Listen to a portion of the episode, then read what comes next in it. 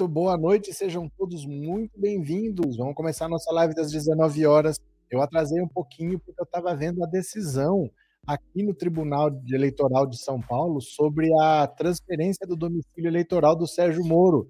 E pelo que eu entendi, Sérgio Moro se ferrou. Pelo que eu entendi, a justiça considerou que ele não tem domicílio eleitoral em São Paulo não terminou ainda, mas ao que parece, o Sérgio Moro dançou. O registro dele não vai ser autorizado para vir para São Paulo.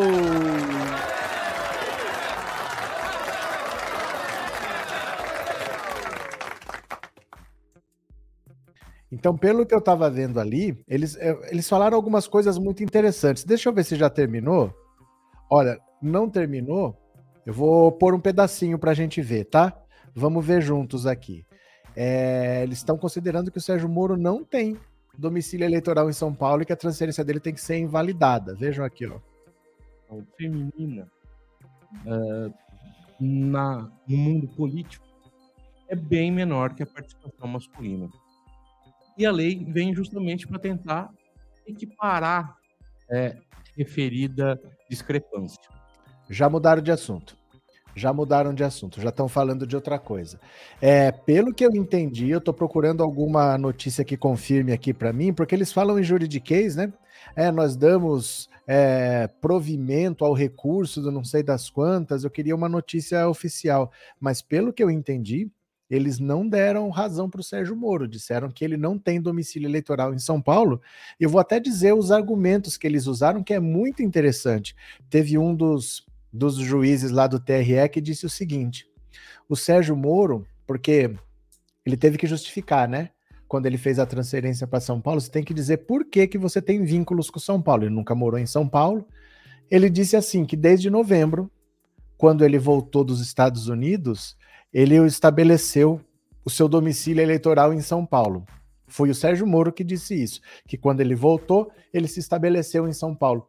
Aí o juiz perguntou: "Mas por que então que em novembro, nesse mesmo mês que ele disse que mudou para São Paulo, ele se filiou ao Podemos do Paraná.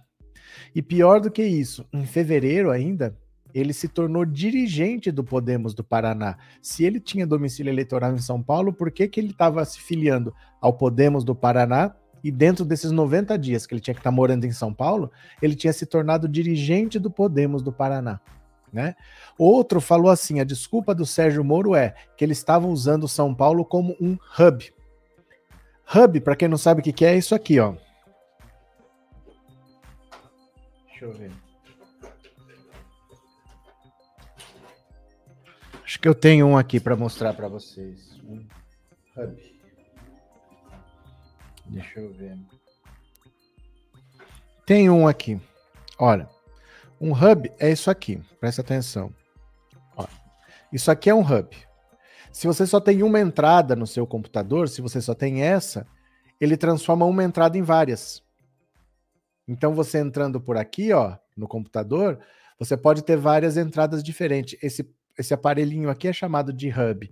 E o que o Sérgio Moro disse que São Paulo era um hub, ou seja, é, daqui de São Paulo seria mais fácil para ele para viajar para lá, para cá, tal.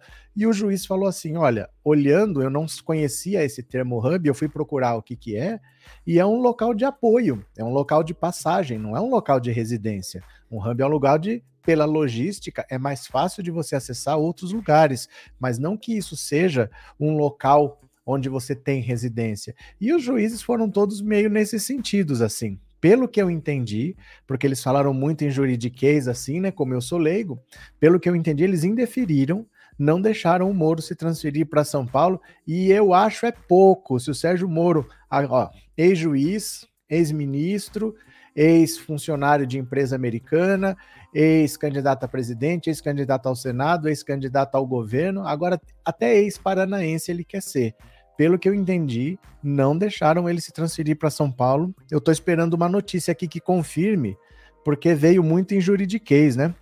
Então eu quero ter uma confirmação certa para não falar besteira. Eu estou só esperando sair alguma notícia em algum lugar, porque o julgamento já acabou. Foi agora de noite, estava tava passando aqui agora e o julgamento acabou, viu? Então isso é a parte do Sérgio Moro. Do, da parte do bolsonarismo, ali a coisa ficou feia mesmo Ali a coisa ficou feia, porque o Cássio Nunes Marques ele fez uma palhaçada, ele fez uma presepada das mais ridículas.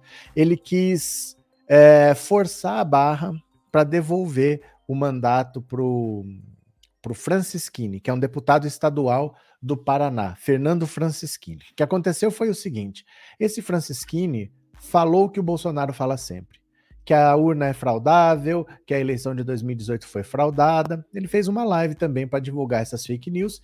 E no Paraná, o TRE, o Tribunal Regional Eleitoral, puniu ele com a perda do mandato e o TSE confirmou por 6 a 1. Qual seria o normal? O normal, ele entra com recurso no STF, mas o Cássio Nunes Marques, ele tinha que pegar aquele recurso e falar: "Eu sou um. Quem te condenou foram vários, foi 6 a 1 e não derrubar uma decisão colegiada. Ele deveria fazer assim: embora eu considere isso, isso, isso, isso, isso, eu mando para o plenário, porque aí um grupo pode derrubar a decisão de um grupo e não uma pessoa sozinha derrubar a conclusão final de um grupo. Mas ele deu uma canetada e falou: não, você está certo, a sua cassação é inconstitucional, devolveu o mandato para ele. O Arthur Lira foi lá, já deu posse para ele de novo. Tudo no mesmo dia. Aí agora eles tiveram que ir julgar se valia ou não a decisão do Cássio Nunes Marques. A Carmen Lúcia pediu urgência para o Fux, o Fux chamou o plenário virtual, mas o Cássio Nunes Marques mandou para a turma. Deixa eu explicar isso também. Existe o plenário físico, que é onde eles ficam, eles se sentam lá, os 11 ministros, para julgar. Existe o plenário virtual, que não é um plenário, não é uma videoconferência também, é um sistema eletrônico.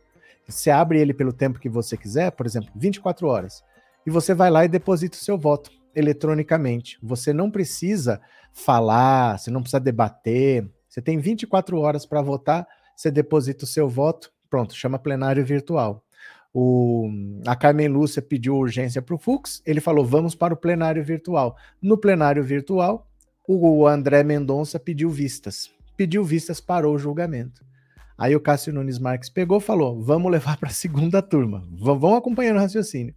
Vamos para a segunda turma. E lá ele votou a favor do, da decisão do Cássio Nunes Marques, o próprio Cássio Nunes Marques e o André Mendonça, dois, e tem mais três votos. Lewandowski, Faquinha e Gilmar Mendes, e os três foram contra e derrubaram. Então tá derrubada a decisão do Cássio Nunes Marques, vale o que o TSE decidiu, tá mantida a cassação, mas não era para ter acontecido isso. Não era para ter acontecido. Porque esse caso de cassação por causa de fake news era importante demonstrar que o STF está unido e o STF não está unido. Tem dois ministros bolsonaristas que vão rasgar a Constituição se precisar para votar de acordo com o interesse do Bolsonaro. Eles precisavam dar uma demonstração de força, de união. E eles ficaram batendo cabeça por causa do Cássio Nunes Marques e do André Mendonça. Mas no fim das contas, todo mundo tirando os dois, era a favor da cassação, foi 3 a 2 era o resultado esperado, né? É, o Lula vai fazer um jantar, um jantar para arrecadar fundos. Ele vai fazer um jantar que vai custar. Você tem 20 mil reais sobrando? Você pode ir no jantar do Lula, porque não é o preço do jantar, é para quem quiser colaborar com a campanha do Lula. Ele, ele pretende arrecadar dinheiro por meio de doações. Então a maneira vai ser reunir as pessoas num jantar e a doação vai ser 20 mil reais, mas ele vai cobrar a entrada 20 mil para só para formalizar, né? Você pagando o ingresso é uma coisa, você doando legalmente é outra. Oficialmente é o preço do ingresso de 20 mil reais, mas é doação para a campanha dele. E o Dallagnol começou a fazer uma vaquinha agora para fa fazer a campanha dele. Já divulgou um número para receber doações para a campanha dele. Aqueles 575 mil que ele arrecadou não contam porque estão fora do período eleitoral. Então aquilo está aplicado num banco, está rendendo juros para ele, é dinheiro para pagar a indenização do Lula, ele não pagou a indenização, aplicou em fundos do agronegócio, está ganhando dinheiro com doação. Eu nunca vi ninguém ganhar dinheiro com doação. E agora está pedindo mais doação para fazer a campanha, mas começou bem. Começou muito bem o senhor Dallagnol, né? E o Sérgio Moro, gente, eu estou esperando notícias aqui que confirmem que ele se ferrou. Porque pelo que eu entendi, pronto, pronto confirmado. Tá aqui, ó. Agora sim podemos dar risada, foi 4 a 2 Eu só não queria confirmar porque o termo jurídico às vezes é complicado. Olha, TRE rejeita transferência de domicílio eleitoral e Moro não poderá ser candidato em São Paulo. Aê!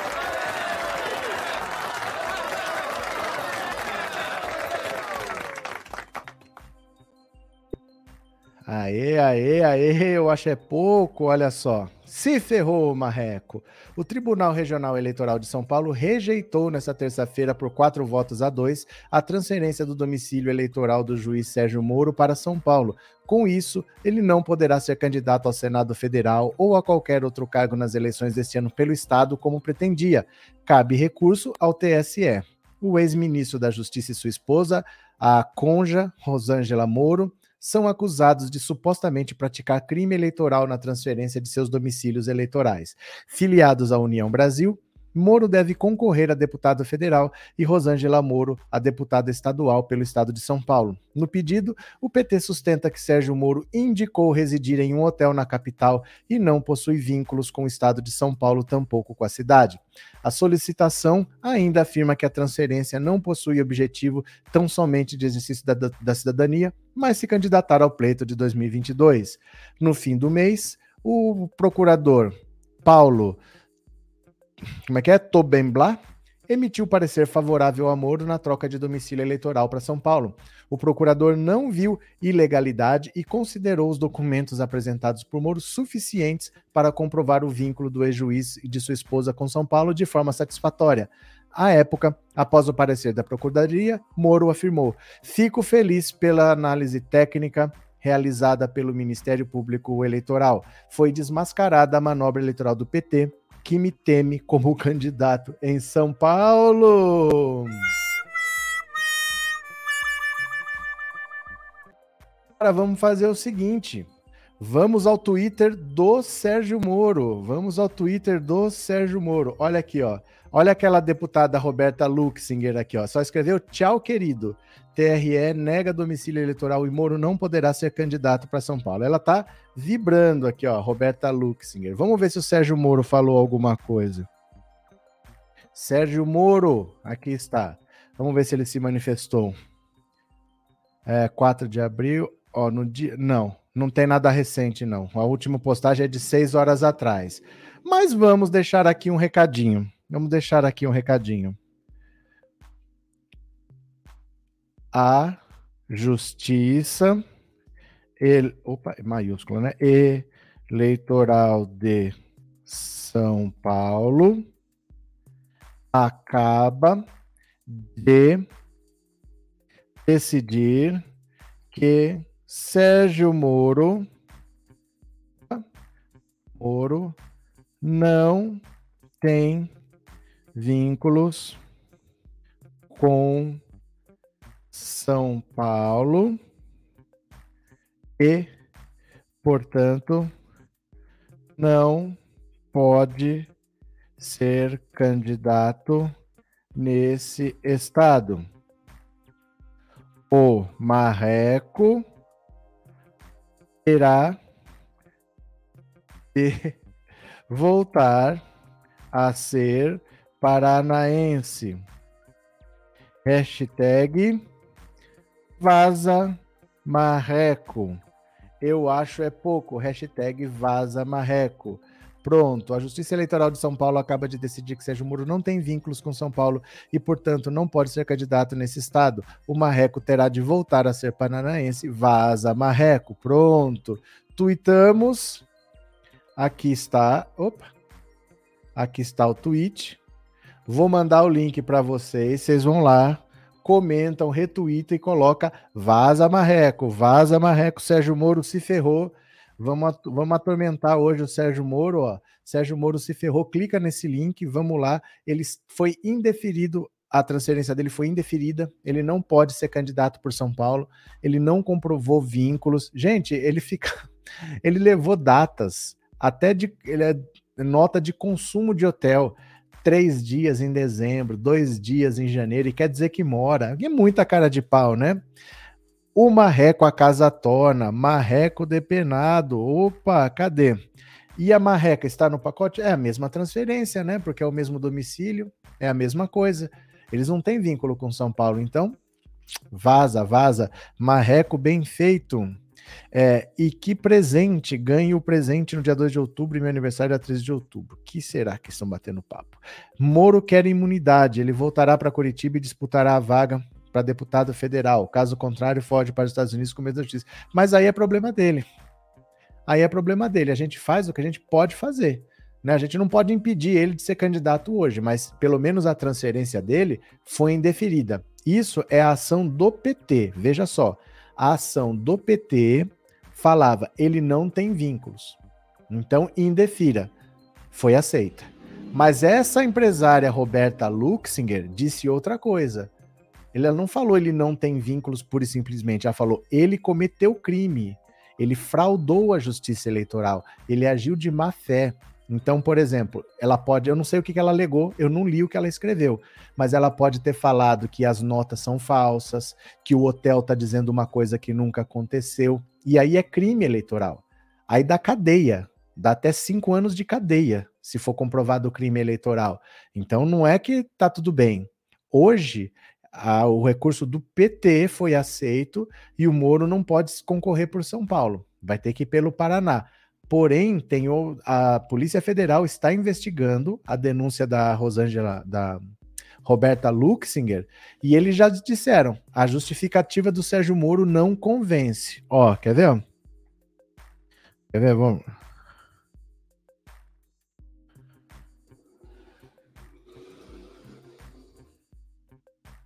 Ó. Dá uma olhada aqui, ó. Dá uma olhadinha aqui, para vocês entenderem a diferença. Ó, Roberta Luxinger aciona a justiça contra o oportunismo eleitoral do casal Moro em São Paulo. Olha, a ativista social Roberta Luxinger disse em vídeo publicado nas redes sociais que vai entrar, essa notícia é de abril, ela já entrou, contra a candidatura do casal Sérgio Moro e Rosângela Moro por São Paulo. Para Roberta, a transferência de domicílio para São Paulo configura em oportunismo, além de usurpação de votos de outros candidatos paulistas, favorecendo a dupla. O plano do casal é que Rosângela conquiste uma cadeira de deputado estadual, enquanto Moro uma cadeira na Câmara dos Deputados. É um absurdo Sérgio Moro e Rosângela se valerem do oportunismo barato desse vexame de transferir o domicílio eleitoral deles para São Paulo, sendo que é de sabença geral que nem Moro nem Rosângela tem qualquer ligação profissional, familiar emocional com São Paulo. Luxinger prosseguiu dizendo que, além dos votos, votos paulistanos, o casal está em busca de foro privilegiado ao arrepio da lei. São dois grandes covardes que só estão buscando brechas na lei para adquirirem o foro privilegiado através do mandato para ele e para ela mas nós vamos fazer de tudo porque nós não vamos permitir que o nosso Estado abrigue esse casal.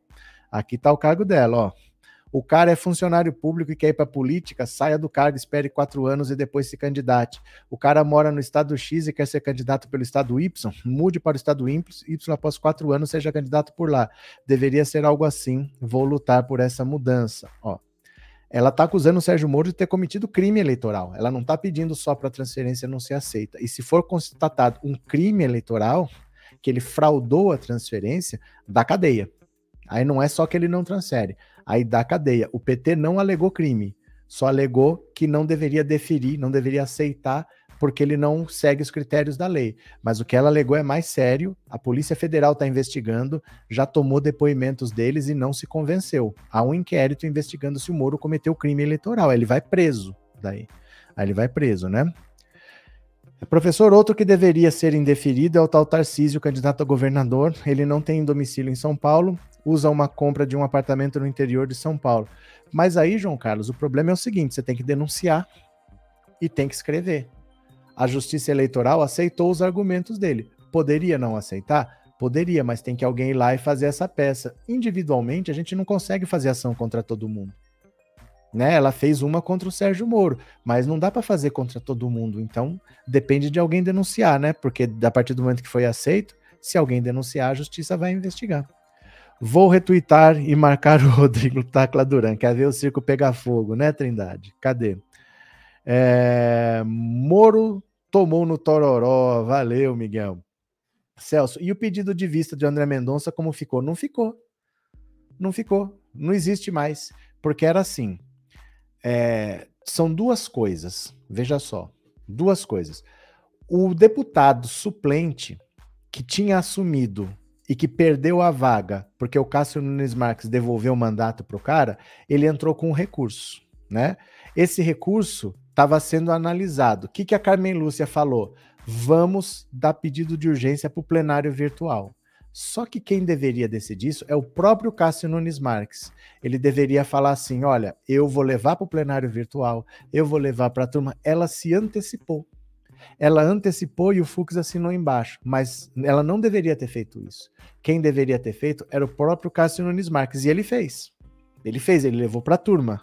Só que ela já tinha feito. Aí, agora não tem mais o porquê de ter o plenário virtual. Então, não faz mais sentido. Na turma, o André Mendonça votou, votou a favor do deputado bolsonarista, então resolveu a questão. Na turma, ele não pediu vistas, poderia ter pedido também. Ele poderia ter pedido ali parar as duas votações, mas ele não fez. Né? Cadê? Prato do dia, marreco assado com batata. Cadê? Quero a velocidade do Lira é, limpar novamente o gabinete do deputado bolsonarista. Pois é, porque agora ele tem que restituir. Ele acabou de devolver o mandato pro cara, o cara sumiu, postou vídeo, e agora ele vai ter que sair de novo, né?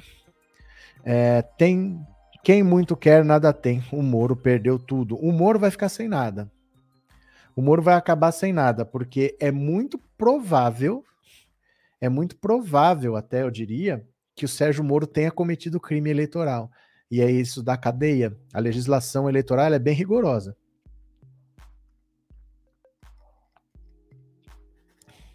Eu até achava que essa ação do PT não ia passar, ia depender da empresária e a dela pegasse o Sérgio Moro. Mas se essa já pegou, só agrava a situação, porque a justiça já não aceitou a transferência dele e a partir de agora fica complicado a situação de como que ele conseguiu as notas, o que que ele fez, o que ele alegou, porque se constatarem que ele mentiu para transferir o título, é crime eleitoral, viu? Cadê? É, André e Cássio, dois capachos do Planalto. Exatamente, Carlos. Professor, tô morrendo de rir vendo esses bandidos se ferrarem. Moro nunca teve nada a não ser a pretensão de ser gente. Gente, o Sérgio Moro é tão ridículo, ele é tão narcisista, que ele deu, ele criou um movimento de combate à corrupção. Sabe como é que chama o movimento que o Sérgio Moro criou? O movimento que o Sérgio Moro criou se chama Moro ele criou um movimento com o nome dele, chama Movimento Organizado. Como é que é? Movimento Organizado. Re, re não sei o que e ordem, reconstrução e ordem. Deixa eu ver, ó. Quer ver, ó? Movimento Sérgio Moro. Ó, o Moro criou um movimento com o nome dele, gente. É muito narcisismo. Ó. Movimento Moro tenta ressuscitar o projeto nacional para o ex-juiz. Olha. Movimento Organizado República e Ordem. É o Moro. O movimento do Moro chama Moro. O objetivo prático é recriar algum projeto nacional do qual o ex-ministro de Jair Bolsonaro possa participar após o fracasso de sua tentativa de se candidatar à presidência da República. No fim de março, Moro deixou o Podemos e se fiou à União Brasil, partido do qual foi deixado de lado pela disputa nacional. Agora flerta com uma candidatura ao Senado, embora não esteja, esta posição esteja assegurada. O movimento Moro será lançado oficialmente em Minas Gerais sob a liderança de cientista político Márcio Coimbra. A pauta do grupo recorre às bases de que esteve em alta nas eleições de 2018. Ó, o Moro criou um movimento que se chama Moro. É muito, é muito narcisismo desse cara. Esse cara não queria aparecer Claro que sempre quis aparecer, né? Cutícula de Peixe, re bem-vindo, bem-vindo novamente. Grande abraço, viu? Obrigado pela confiança. Marcos Manuel, a questão liberdade de expressão está muita polêmica nas redes. Não está, Marcos. Não está. Quem tem, quem fala isso é quem não tem ideia do que seja liberdade de expressão, porque a lei é muito clara. Eu posso falar para você assim, Marcos, eu posso chegar para você e falar: você é ladrão, você é assassino, você é pedófilo. Eu posso falar essas coisas? Se eu falar, eu tenho que provar, porque eu estou te acusando. Se eu não tiver provas, eu estou cometendo um crime. Eu não posso falar o que eu bem entender. Liberdade de expressão não é falar o que você bem entender. Eu não tenho liberdade de mentir. Eu não posso falar essas coisas que eles acham que é liberdade de expressão. Eu vou ficar falando o que eu quiser sobre as urnas eletrônicas, atrapalhando a cabeça dos eleitores só porque é liberdade de expressão. Não é assim. A polêmica é só porque as pessoas querem a dúvida. Elas fazem isso de propósito, mas não há dúvida. Não existe dúvida sobre o que é liberdade de expressão ou o que não é, né? Será que tem notícia do Ciro? Eu entro lá e desiste Ciro em todas as postagens e vídeos que deve ter, deve estar tá pé da vida comigo, lógico. Cadê quem mais? Celso de Souza, obrigado pelo super sticker, parceiro. Muito obrigado, viu? Vamos lá? Vamos ver aqui, ó. Falar do Cássio Conká, venham comigo. STF derruba a decisão de Marques e mantém cassação de bolsonarista. Olha, a segunda turma do STF derrubou nesta terça-feira a decisão do ministro Nunes Marques, que com uma canetada salvou o deputado estadual Fernando Francischini da cassação imposta pela Justiça Eleitoral. O ministro Edson Fachin, Lewandowski e Gilmar Mendes votaram pela revogação da decisão do colega. André Mendonça e o próprio Nunes Marques ficaram derrotados. Os dois defendiam a manutenção do mandato do deputado. O resultado do julgamento impõe uma derrota e amplia o isolamento do ministro Nunes Marques no STF. Como mostrou o UOL, o ministro tem acumulado críticas internas devido a, a votos, decisões e pedidos de vista em julgamentos de interesse do Planalto.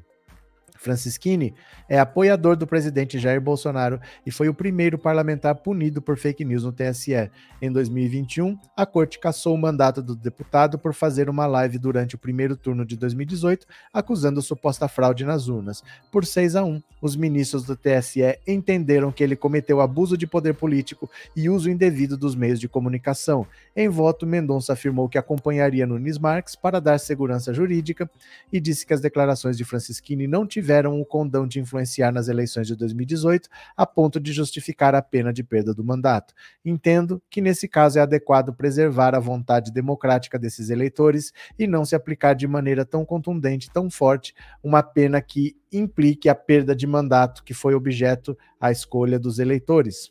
Faquim foi o primeiro ministro a divergir e disse que a existência de um debate livre e robusto de ideias não dá salvo-conduto para ninguém falar ou escrever afirmações notoriamente e sabidamente falsas que só visam tumultuar o processo eleitoral. O ministro foi acompanhado por Lewandowski. Assim, às vezes é necessário repetir o óbvio: não existe direito fundamental em atacar a democracia a pretexto de, de se exercer qualquer liberdade. A lealdade à Constituição é, devi, é devido a todos, sobretudo aos agentes públicos, que só podem agir respeitando-a. Não se pode confundir o livre debate público de ideias e a livre disputa eleitoral com a autorização para disseminar desinformação preconceitos e ataques à democracia.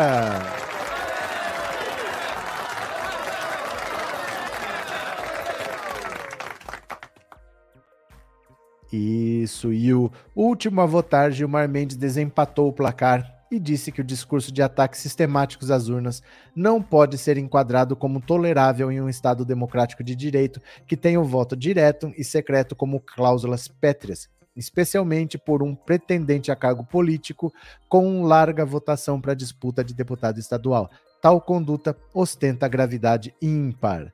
Como mostrou o a decisão de Nunes Marques, que salvou Francisquini, ampliou a percepção interna no Supremo de alinhamento entre o ministro e o Planalto, embora não seja um fenômeno restrito ao ministro da, na história do STF, a relação entre Nunes Marques e o Planalto ganhou destaque com as declarações e elogios públicos de Bolsonaro aos votos do magistrado. O presidente já disse que o ministro é um dos 10% dentro do Supremo. A decisão desagradou uma ala da corte que defendia uma discussão do plenário sobre o caso. Um movimento para isso foi dado no fim de semana, com a ministra Carmen Lúcia enviando diretamente ao plenário virtual uma ação movida por um suplente do Paraná que questionava a decisão de Nunes Marques. Pedro Paulo Bazana assumiu o cargo com a cassação de Francisquini. O caso foi pautado imediatamente pelo STF, pelo Fux, para esta terça.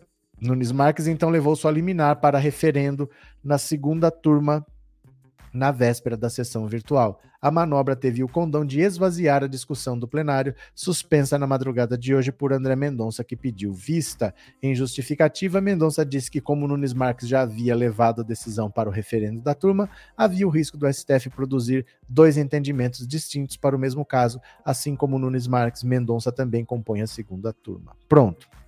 Resumindo, um deputado do Paraná que estava divulgando fake news contra as urnas eletrônicas foi caçado. Ele foi caçado pelo TRE, foi confirmado pelo TSE por 6 a 1 e o caso chegou ao STF porque ele recorreu dizendo que a cassação dele era inconstitucional. O Cássio Nunes Marques assinou embaixo, não pensou duas vezes, revoltou toda a corte, porque eles não têm o hábito de fazer isso.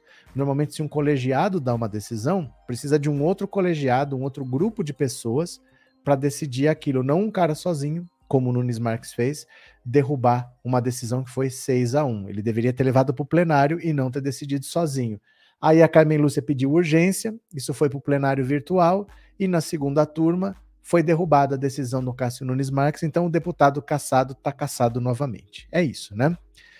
Eu já conheci o primo do Lula, agora só falta eu conhecer o meu Lulinha.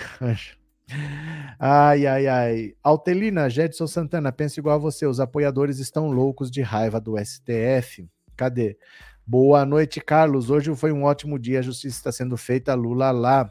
Isso, pronto. Professor, por que existe primeira turma e segunda turma do STF? Valdineide é o seguinte: você tem 11 ministros no STF. Enquanto você faz uma votação, tem um número ímpar para não dar empatado. Porém, quando teve o caso do mensalão, muitos anos atrás, chegaram muitos processos ao mesmo tempo. E para o processo ir para o plenário, estava atrasando muito, estava demorando muito. Então, na época, foi feito assim: vamos dividir o plenário em dois. Porque aí nós vamos conseguir tocar dois processos ao mesmo tempo e dar mais velocidade. Então, eles pegaram os 11 ministros, tira o presidente, sobram 10. Faz duas turmas de cinco. Cada turma é a mesma coisa que o plenário. Então, se você foi para o plenário ou se você foi para a turma, é a mesma coisa. É, uma, é um mini plenário. Eles podem decidir em cinco o que eles decidiriam em 11, só para dar mais agilidade, para ter dois processos andando ao mesmo tempo, um na primeira turma e outro na segunda turma, para dobrar a velocidade. Entendeu? Eles já eles falam vezes que é para acabar com as turmas e ficar só no plenário, mas nunca decidem, nunca põem no papel que vai acabar mesmo, né? Rubens, esses petezada, opa, Opa, opa, obrigado pelo elogio. Já começou bem, já começou elogiando. Não tem mais aonde cair morto. Eu não entendi se está no singular ou no plural. Vamos varrer a esquerdalha para sempre da nossa pátria nas próximas eleições. Rubens, eu não sei se você é Rubens Barrichello. Você tá um pouco atrasado, meu cara. Eu não sei, eu vou deixar você descobrir no dia 2 de outubro o que, que vai acontecer, você vai descobrir por conta própria. Eu só te digo que desde o ano passado eu estou dizendo que o Lula vence no primeiro turno. Mas você espera, você não acredita na eleição, o problema é seu. Mas eu acho que você é o Rubens Barrichello, vamos varrer a petezada. Acorda, meu filho, acorda. Dai, felicíssimo, obrigado pelo super sticker e obrigado por ser membro, viu? Obrigado, Dai. Esse deputado foi um dos que ameaçou e incentivou agressões a Vigília Marisa Letícia, provável miliciano conhecido na região por sua violência. Obrigado, Mimi. Obrigado pelo, pelas informações, obrigado por ser membro, obrigado pelo chat, viu? Cadê? Somos petezada com muita honra, melhor ser gado, comer capim e ver o mito rar. Melhor que ser gado, né? Acho que o tal Francisquini é da polícia. É, o nome dele é Delegado Francisquini. É o deputado Delegado Francisquini, viu? Eu sou privilegiada, já votei no Lula pessoalmente. Âmbito. Como é que é? âmbitos anos atrás, muitos anos atrás, em São José dos Campos, quando ele foi apoiar a candidatura do prefeito Carlinhos. Então, pronto. Deixa eu pegar mais uma aqui, ó. Enquanto o Rubinho Barrichello aí tá achando que vai ganhar as eleições, o Bolsonaro está desesperado porque ele não vai conseguir dar aumento para os servidores esse ano. Vai ser mais um ano sem aumento. O pessoal está revoltado. Eles já estavam revoltados com o aumento de 5%, eles queriam 20%. Bolsonaro ia dar 5, mas nem esse 5 ele vai dar, porque ele vai torrar todo o dinheiro para baixar o preço da gasolina. Vamos ver aqui, ó. Pelo que tudo indica, não teremos reajuste esse ano, diz Bolsonaro sobre servidores.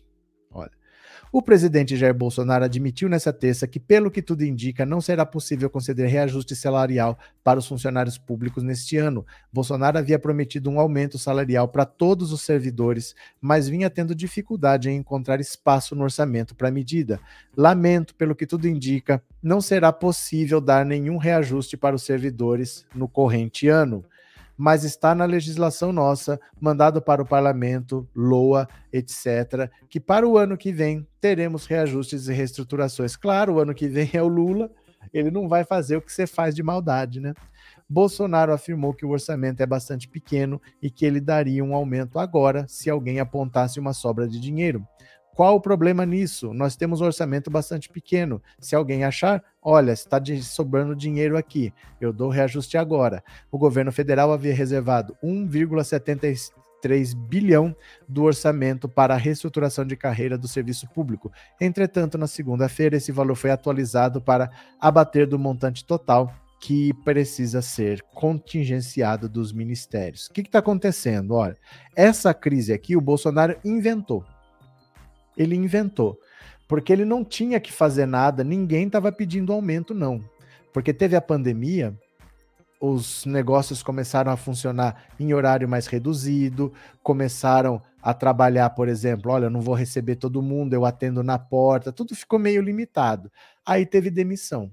Mas no setor público não teve. Então o Guedes falou: olha, vocês vão continuar recebendo o salário de vocês, não vai ter redução da jornada, não vai ter redução do salário, mas vocês entendam o momento em que todo mundo está desempregado, não dá para dar aumento. Então nós não vamos demitir, nós não vamos reduzir, mas nós não temos condição de dar aumento. E estava quieto. E estava quieto, porque a situação estava feia e o funcionalismo público passou por isso com menos dificuldade. Vai o Bolsonaro, e fala para a Polícia Rodoviária Federal: eu amo vocês, vou reestruturar a carreira de vocês. Os caras foram lá e fizeram a conta: eu quero 20%. Porque se você for ver esses anos todos que nós estamos perdendo para a inflação, para recompor é no mínimo 20%. Aí ele falou que ia dar. Ele inventou essa história. Eu vou dar aumento para vocês e falou que ia dar 20%. Aí todo mundo se revoltou. Pera lá, você não falou que a gente ia ficar sem aumento por causa da pandemia e agora tá dando 20? Então eu também quero 20, também quero 20, também quero 20. Aí não tinha dinheiro. Aí ele falou: então eu vou dar aumento para todo mundo, só que eu vou dar 5. Não dá para dar 20 para todo mundo, mas dá para dar 5. Quando ele falou que ia dar 5, a Polícia Rodoviária Federal, que fez as contas e queria 20, falou: não, mas se prometeu 20. Nós não pedimos nada, você ofereceu. E você concordou que era 20. Agora você quer dar 5, nós não aceitamos, vamos fazer greve. Aí ficou nesse impasse. Todo mundo queria o mesmo aumento, mas ninguém queria 5. 5 é pouco. E aí ele não tinha dinheiro para fazer, tá nesse rolo todo, agora ele decidiu que ele não vai dar nada para ninguém. Mas ele criou esse problema, porque ninguém pediu esse aumento, foi ele que foi oferecer para fazer graça com a Polícia Rodoviária Federal, né?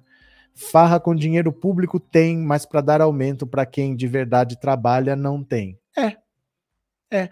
Ele quis dar aumento só para os amigos dele, só para uma categoria específica. Mas é óbvio, qualquer criança vê que isso vai dar problema. Que você tem um monte de coisa aqui.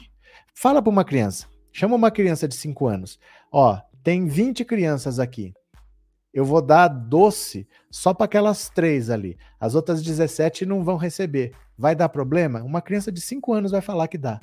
Foi o que o Bolsonaro fez e achou que ia passar batido. Ó, lógico que os outros não aceitaram e depois não tinha como dar o 20 para todo mundo, ele quis dar 5 para todo mundo, ninguém aceitou o 5 e ele arrumou esse problema para ele, né?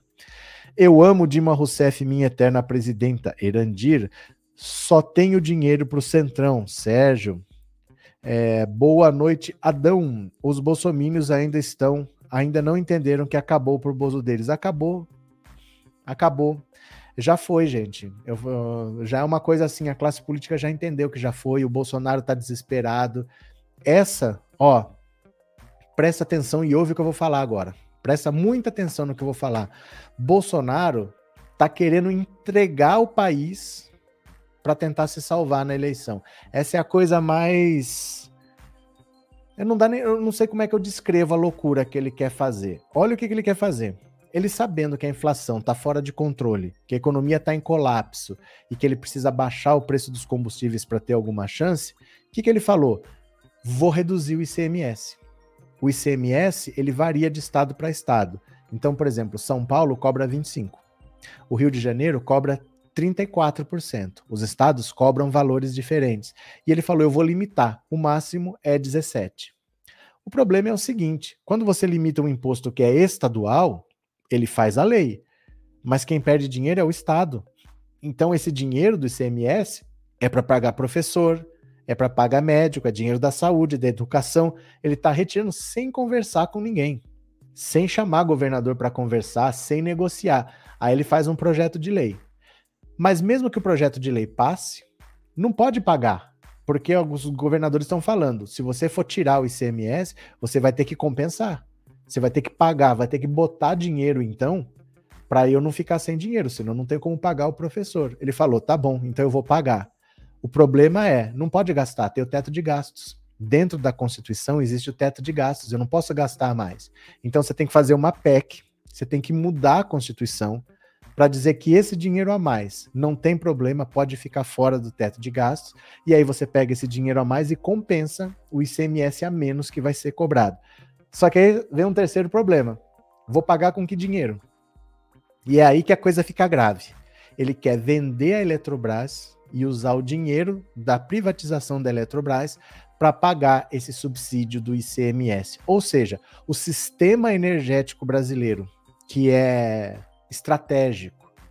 Imagina, ele vai vender, não se sabe para quem, vai ser para quem paga mais. Pode ser um grupo chinês, um grupo chinês compra o sistema energético brasileiro se a gente falar qualquer coisa, a China não gostar, ele aperta um botão e a gente fica sem energia, ele vai entregar o nosso sistema energético para alguém em troca de 30 bilhões, 30 bilhões só isso, e vai torrar esses 30 bilhões até dezembro, porque essa medida só vale até dezembro, é só até o mandato dele acabar. Então ele está entregando a Eletrobras na mão de qualquer um, que nós não sabemos quem é, pode ser o Putin, pode ser a China, pode ser um investidor americano, ele está entregando o nosso sistema energético na mão de um estrangeiro, que se quiser vai lá e desliga um botão, oh, foi sem querer, eu ligo daqui três dias, a gente fica sem energia, vai torrar o dinheiro para pagar ICMS para os estados que vão deixar de cobrar. Para baixar a gasolina, o quê? Em 30 centavos.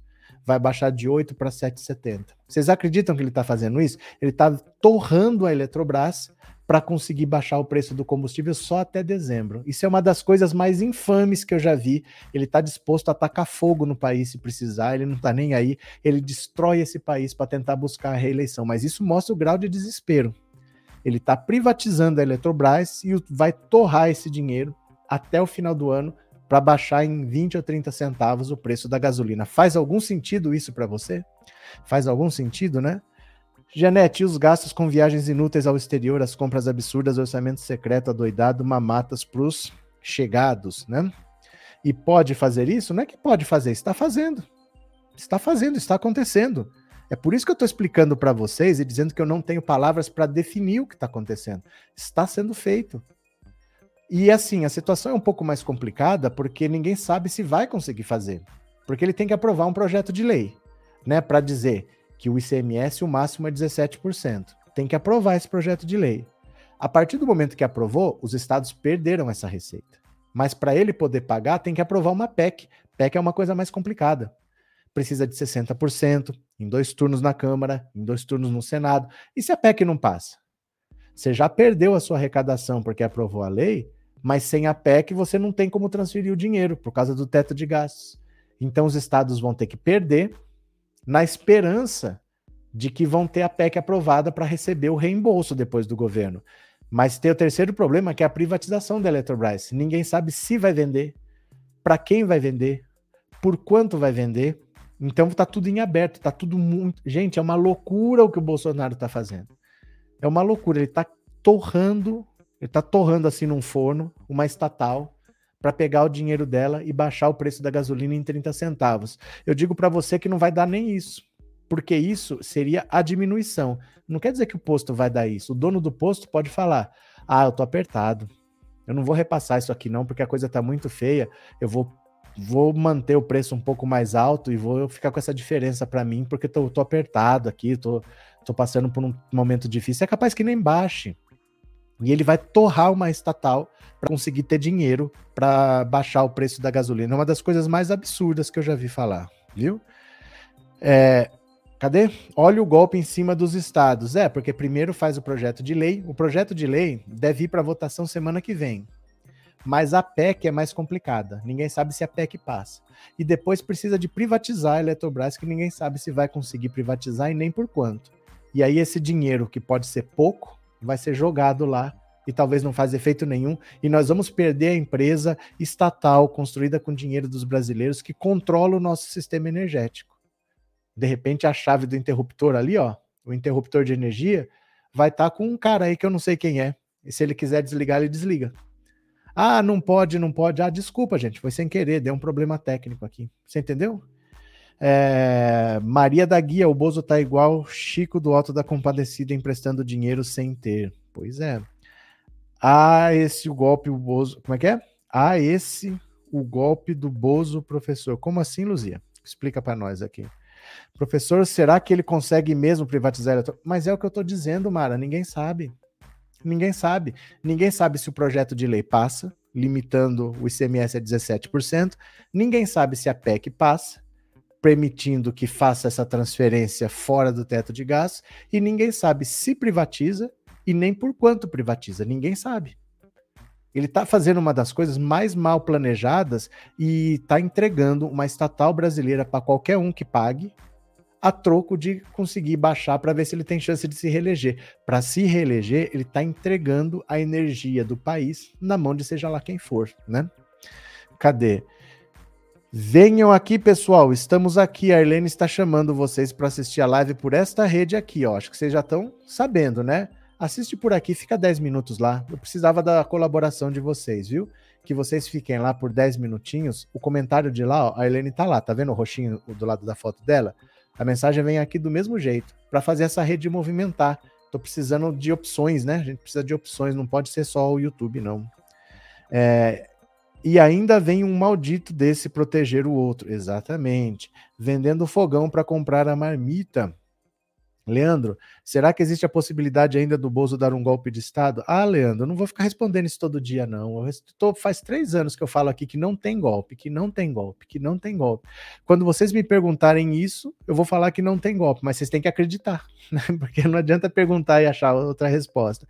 A criatura dizia numa postagem sobre as eleições hoje: entre Lula e Bolsonaro, eu prefiro votar no Bolsonaro e esperar o Ciro em 2026. Nossa senhora, vai ter otimismo assim, hein? vai ter otimismo assim. Esperar o Ciro em 2026 pela quinta vez, tá bom, né? Agora, a situação de Bolsonaro se complica muito, muito, muito. Gente, a situação do Bolsonaro está cada vez pior, porque sumiu um ambientalista da FUNAI e sumiu um repórter também que era correspondente do The Guardian. A notícia já chegou no governo americano. As Forças Armadas só cederam lanchas, não cederam aviões. Não, o governo brasileiro não se pronunciou, não está se esforçando para procurar esses caras. E o, o Bolsonaro está indo para os Estados Unidos encontrar o Biden. Ele está indo lá na cúpula das Américas falar de meio ambiente e um cara da FUNAI acabou de desaparecer. A situação é muito complicada para o governo. Dá uma olhada aqui, ó. Sumiço de Bruno e Dom já chegou ao governo dos Estados Unidos. Olha só. A situação é grave, é grave. Em Nova York, para ser homenageada como uma das 100 personalidades mais influentes do mundo escolhidas pela revista Time, a ativista indígena Sônia Guajajara aproveitou a ocasião para informar um integrante do governo americano sobre o sumiço do indigenista Bruno Araújo Pereira e do jornalista inglês Don Phillips, desaparecidos no último domingo na região do Vale do Javari, no oeste do Amazonas. A coordenadora executiva da Articulação dos Povos Indígenas do Brasil, abordou o ex-senador norte-americano John Kerry, atual enviado especial para o clima no, do gabinete do presidente Joe Biden, para, segundo ela, denunciar a omissão do Estado brasileiro na busca dos dois. Com a ajuda de um tradutor, ela relatou a Kerry que foi o candidato democrata à presidência em 2004, que Bruno e Dom estavam desaparecidos havia mais de 48 horas. Segundo o jornal inglês The Guardian, para o qual Phillips colaborava, é, Kerry que apareceu chocado com a informação, respondeu que iria dar um retorno sobre a questão, orientando um assistente que buscasse mais detalhes. O presidente Jair Bolsonaro viaja nesta semana para participar da Cúpula das Américas em Los Angeles, onde terá a primeira reunião com Biden. O bicho vai feder, a situação vai feder. É muito grave o que está acontecendo. É, você precisa se empenhar, pelo menos. Vamos dizer, eu saí na rua e eu fui assaltado e nesse assalto me balearam e eu morri. Pronto, morri. Aconteceu. Pode acontecer aqui, pode acontecer em Paris, pode acontecer em Berlim. Mas o poder público tem que se empenhar para resolver. Eu não posso fazer corpo mole. Eu não posso não querer solucionar esse caso. Ah, não, tudo bem. Só porque não gosta do cara, só porque o cara é da FUNAI, então eu não tenho que proteger. Agora envolve um, um inglês. Aí o bicho pega, né? Envolve um, alguém de olho azul, de pele clara, aí todo mundo corre atrás, todo mundo chora. Então a situação do Bolsonaro que está indo nesta semana para os Estados Unidos, ele não tem como não falar. Ele não vai ter como prestar contas. E deixa eu mostrar aqui para vocês, ó. Deixa eu mostrar aqui para vocês. Olha aqui, ó. Quer ver?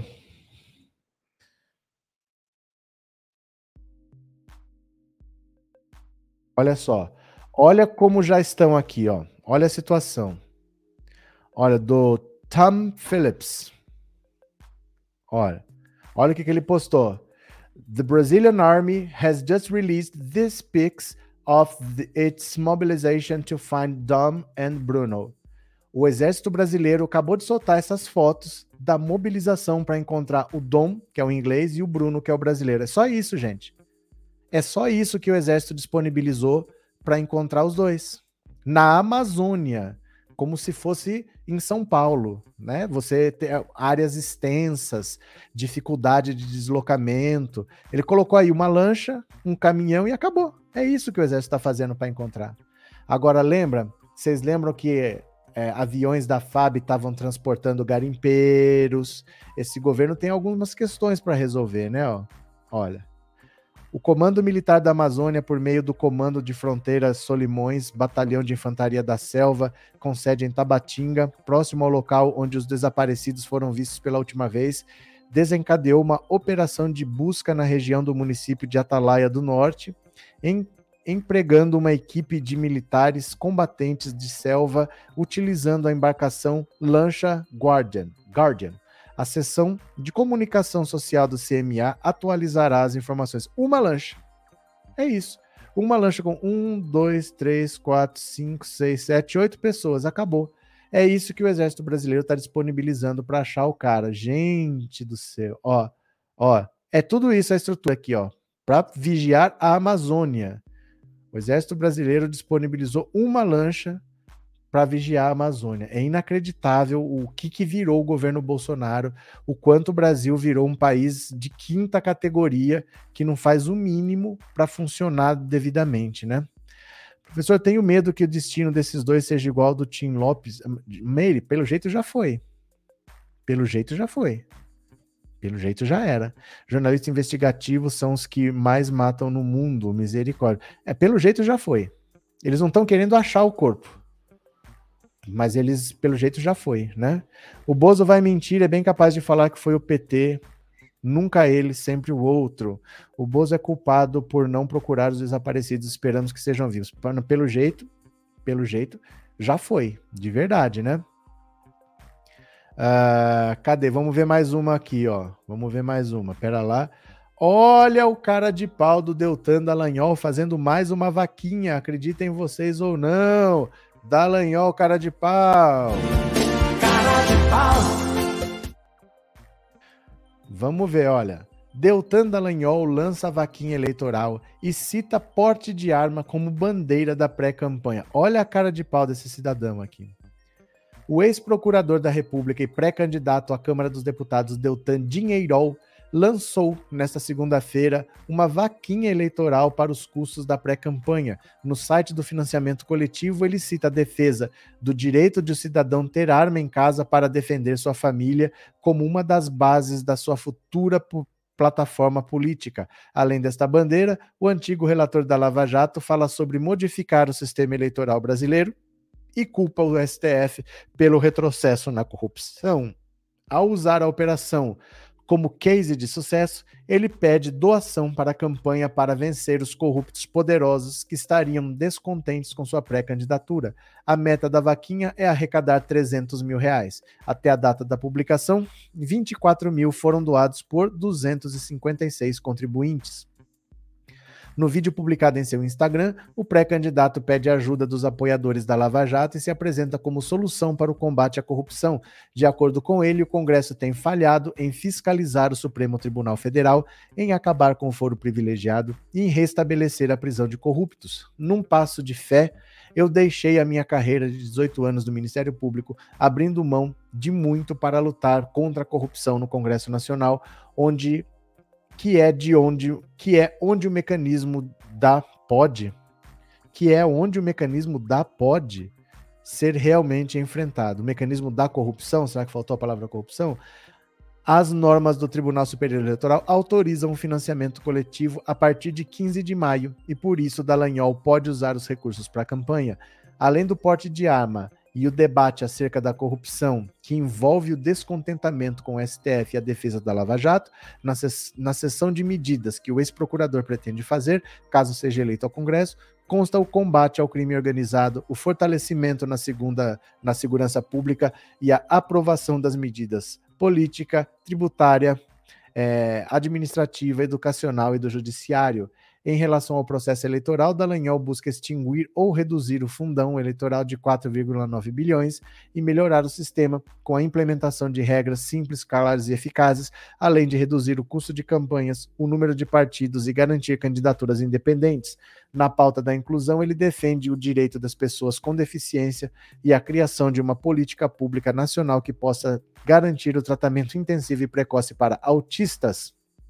Em março, Dallagnol foi condenado pelo STJ a pagar uma indenização de 75 mil ao pré-candidato Lula por danos morais. Em 2016, ele fez uma apresentação de PowerPoint em que colocou o ex-presidente como chefe de uma organização criminosa. De acordo com o ex-procurador, após a decisão da corte, ele recebeu 12,7 mil doações espontâneas em menos de uma semana, que somaram 575 mil, o que chamou de vaquinha espontânea. Aí esse dinheiro, 575 mil, ele não pagou a indenização ao Lula, não pagou, investiu num banco em títulos do agronegócio e ainda está lucrando 7 mil reais por mês. E agora, antes de pagar com o dinheiro de uma vaquinha no banco, ele quer fazer uma outra vaquinha para conseguir 300 mil reais para fazer a campanha. É um cara de pau, né? Enquanto houver trouxa, Bozo, Moro, Dallagnol vão deitar e rolar, Reinaldo. Mas a candidatura do Rivotril não foi impugnado. Quem é Rivotril? Quem é Rivotril? Do que, será que você está falando? Gente, vocês têm que ser claros. Não sei quem é a candidatura do Rivotril. Nesse governo, o Brasil só teve oito escolas. Caramba, isso é tudo, Wilson. Fui no Twitter desse ridículo e respondi a ele que se depender do meu voto, ele não é nem síndico, Marilena. Ó, desse ridículo, quem? Do Dallagnol ou do Moro? Gente, não deixem subentendido. Coloca o nome da pessoa, tá? Não fala ele, não fala aquele fulano, põe o nome pra gente saber de quem vocês estão falando, viu? Cadê? Já vi gente para gostar de dinheiro, mas nunca feito o Moro e o Dallagnol, verdade. O cara diz combater a corrupção sendo corrupto, pelo amor de Deus, essa direita é toda torta. A direita, a direita se baseia em mentiras, se baseia em meritocracia, se, é, se baseia em livre mercado, é a solução para tudo, porque reduz o preço e melhora a qualidade. Tudo isso é mentira. Essas coisas não acontecem, né? Essas coisas não acontecem. Agora, deixa eu fazer uma pergunta para você, para você responder no 14997790615. Eu quero ouvir a sua voz. Manda para esse WhatsApp uma mensagem de voz curta, de 10 a 15 segundos. O que você diria para Sérgio Moro em caráter de deboche. Eu quero ouvir o seu deboche para o Sérgio Moro, que hoje teve a transferência de domicílio eleitoral para São Paulo impugnada. Ele não vai poder disputar a eleição por São Paulo, mas não acabou, porque ele ainda está sendo investigado por crime na transferência, ele ainda pode ser preso. É crime eleitoral se for fraudulenta. Não é só que não pôde transferir. É possível que haja crime nas atitudes que ele teve. Ele ainda está sendo investigado na Polícia Federal. Mas o que você diria hoje para Sérgio Moro em tom de deboche? Você tem 10 a 15 segundos para responder no 14997790615. Esse número também é Pix. Se quiser colaborar com o canal, pode fazer uma contribuição nesse Pix aqui, viu? Impediram o Marreco de ser candidato agora há pouco, a justiça não falhou. Nós estamos ligados, Gabriel. É, quem for chegando na live, não esqueça de deixar o seu like. Pronto. Mais uma, mais uma, mais uma. Por falar em vaquinha, o Lula está fazendo uma vaquinha também para arrecadar dinheiro. Bora, é campanha, é campanha. Ó, aliados de Lula preparam jantar de arrecadação de dinheiro para campanha com empresários e advogados. Ainda no período de pré-campanha, o ex-presidente Lula se movimenta ao lado de aliados para começar a reunir potenciais doadores para a candidatura ao Palácio do Planalto. O primeiro passo será dado no fim deste mês em um jantar que reunirá empresários mais próximos e pode ter como convidados advogados com clientes na Lava Jato, de quem o petista estabeleceu relações nos últimos anos. Nesta segunda, enquanto petistas e aliados do PSB, PCdoB, PV, PSOL, Rede Solidariedade se reuniam para conferir o resultado de pesquisas internas sobre disputas estaduais e o programa prévio de Lula vinha público com a formalização de propostas de revogação da reforma trabalhista e do teto de gastos, o ex-deputado federal Vicente Cândido, que mantém relações com os advogados, bateu à porta da Fundação Perseu Abramo, em São Paulo. Ele foi recebido no local pelo presidente do Instituto Lula, Paulo Okamoto, para tratar da arrecadação para a campanha. O encontro durou aproximadamente meia hora. Com o apoio de outros advogados próximos do ex-presidente, Cândido tenta emplacar a ideia de que o fundo eleitoral de 500 milhões destinado ao PT não é suficiente para custear a candidatura presidencial. É preciso reunir doadores. Um petista que integra a campanha afirmou ao Estado que não tem sido fácil convencer pessoas físicas a se comprometer com o financiamento de Lula, já que isso envolveria a exposição pública em razão do registro dos doadores no Tribunal Superior Eleitoral. Por isso, Lula deve procurar primeiro empresários e advogados aliados ainda não há uma lista de convidados nem informações de como, onde e quem será o anfitrião do jantar. Esses detalhes serão debatidos nesta semana. No entanto, o encontro será promovido no fim deste mês. Estamos pensando nisso, disse Okamoto ao Estado a respeito do jantar. Os empresários, no entanto, ainda não podem doar, mesmo na condição de pessoa física, uma vez que financiamento com pessoa jurídica está vetado. As doações diretamente à campanha, no entanto, só poderão ocorrer a partir da segunda metade de agosto, quando se oficializar o início do período da campanha. Pela lei eleitoral, Lula poderia até abrir uma vaquinha virtual para receber o dinheiro no período de pré-campanha. Porém, segundo organizadores do evento, o ex-presidente prefere não se usar desse instrumento. Então, o que ele vai fazer não é vaquinha virtual igual o da Lanhol. Ele vai fazer um jantar e quem for vai pagar uma entrada pelo jantar, que vai ser a doação. Então, por exemplo, ele vai cobrar 20 mil reais. Se forem 50 pessoas, tem um milhão. Se forem 500 pessoas, tem 10 milhões. Depende. É o dinheiro que você vai dar, vai ser nesse jantar. Ele não quer fazer vaquinha virtual. Vamos ver, né? Quem mais? Quem puder ajudar o canal Pensando Alto através do Pix ou Superchat, tornando-se membro, bora, bora, meu povo, vamos colaborar com o canal, porque eu não leio mensagem só de quem pagou, eu não leio mensagem só de membro, não leio só Superchat, mas é uma via de mão dupla, vocês ajudam que eu ajudo vocês. Bora!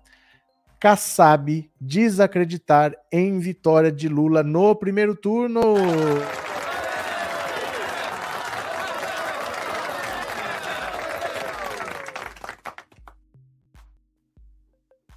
O presidente nacional do PSD, Gilberto Kassab, disse acreditar numa vitória do ex-presidente Lula ainda no primeiro turno.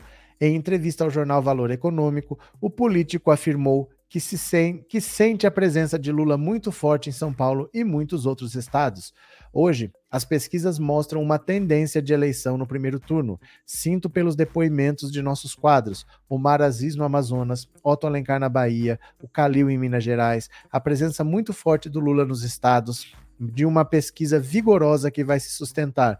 São Paulo é a minha praia. Fui prefeito, secretário municipal, vice-prefeito. Modéstia à parte, eu conheço. Sinto a presença de Lula muito forte na capital. Depois de não conseguir viabilizar o projeto de candidatura própria à presidência da República, Kassab tem concentrado esforços na recondução do senador Rodrigo Pacheco à presidência do Senado em 2023.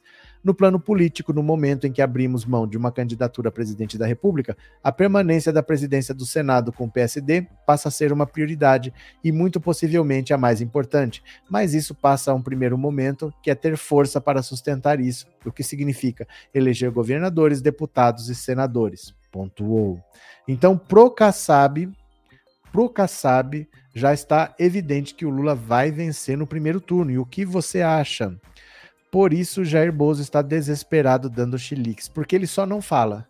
Mas todo mundo já percebeu, a classe política já percebeu, né? Cadê? É, ele vai baixar a gasolina e aumentar a energia que as bombas gastam. Como assim? Moro pegue seu banquinho e saia de fininho. que mais?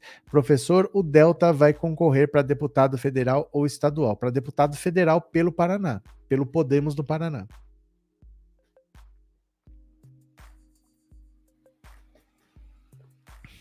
Cadê quem mais? Marlene, obrigado pelo super sticker, viu? Muito obrigado de coração. Vi um vídeo do Calil extremamente grosso e truculento, ameaçando jogar o entrevistador pela janela. Mas a gente não sabe o que, que ele falou, né? Porque os caras, eles botam esses moleques despreparados pra apurrinhar. E o Calil não tem paciência mesmo. A jogada do André Mendonça de pedir vista foi para ele e o Cássio não levarem de lavada o voto no plenário de 9 a 2. Pode ser. Eu não sei, porque assim, não tinha como vencer. A corte está fechada num objetivo. Eles têm no máximo dois votos. Qualquer lugar eles perderiam, né? Não sei qual que é, deu a louca nele, né? Márcia, a mais nova do imbecil é que o Brasil amanhecerá em guerra no dia seguinte. Daqui a pouco vamos falar. O Ciro diz que pedir para votar no Lula é terrorismo eleitoral. E olha as coisas que ele fala, né? Boa noite, boa noite, Maria José. Vamos ler mais uma aqui, vamos ler mais uma. Além do Alexandre Calil, Cúpula do PSDB acha que Lula vence no primeiro turno.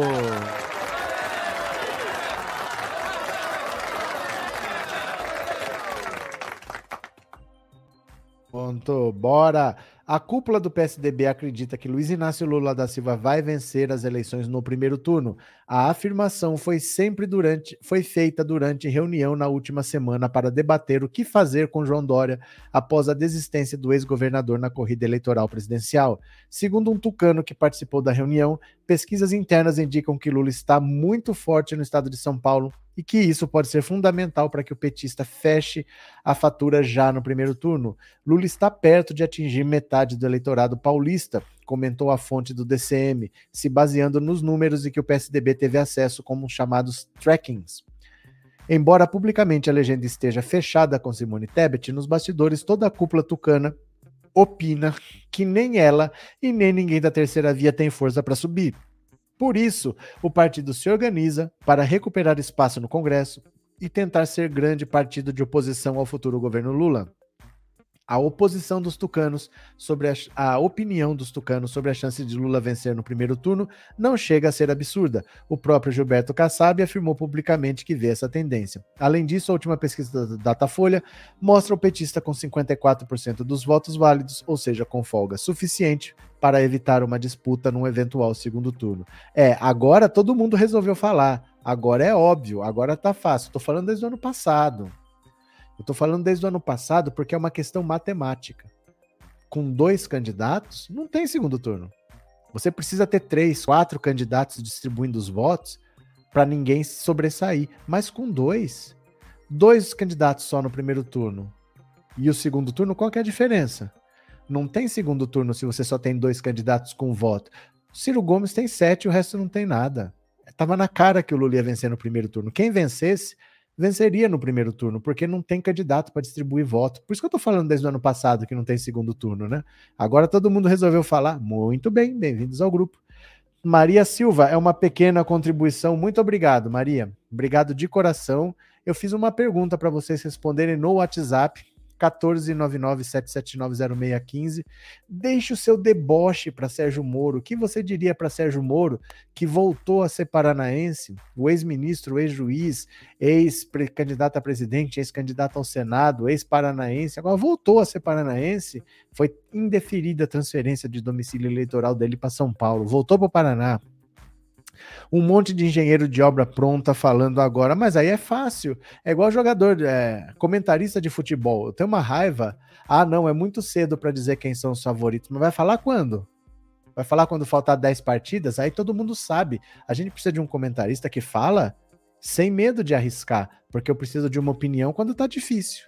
Você fica esperando tá fácil para falar? Não, os caras, ah, não, ainda tem, tem muito campeonato pela frente. Mas por isso que eu quero saber agora. Quando tiver evidente, não preciso mais da sua opinião, né? Mas sei lá, deixa eles. Que delícia ver o Marreco se lascar. Não quero esse sujo Moro aqui no Paraná, não, mas ele vai ter que voltar para aí, porque ele já tinha sido registrado aí, não pôde transferir, ele volta automaticamente para o Paraná, né? Professor, o Bozonóquio é condenado por dano moral coletivo a jornalista. Wilson Brito. A Globo ainda vai propor final da Copa com três times em campo. Ai, meu Deus do céu. E o Gustavo Lima?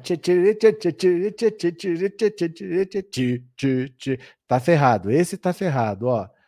Ministério Público do Ceará abre inquérito em show de Gustavo Lima em Iguatu. Olha o Gustavo Lima, mais uma investigação. Será que tem algum estado que não está investigando o Gustavo Lima? Acho que só o estado de espírito, né? O Ministério Público do Ceará informou hoje que abriu inquérito para apurar se há irregularidades na realização do show de Gustavo Lima no sexto Arraiá do Povo em Iguatu, município do sul do Ceará. Semana passada, o último segundo informou que os contratos com artistas do evento junino da cidade foram firmados sem a exigência de processo de licitação. Além disso, os valores não condizem com a realidade econômica e estrutural do município. Iguatu é uma cidade de cerca de 103 mil habitantes, porém tem deficiências em investimentos em diversas áreas como saneamento, saúde e educação.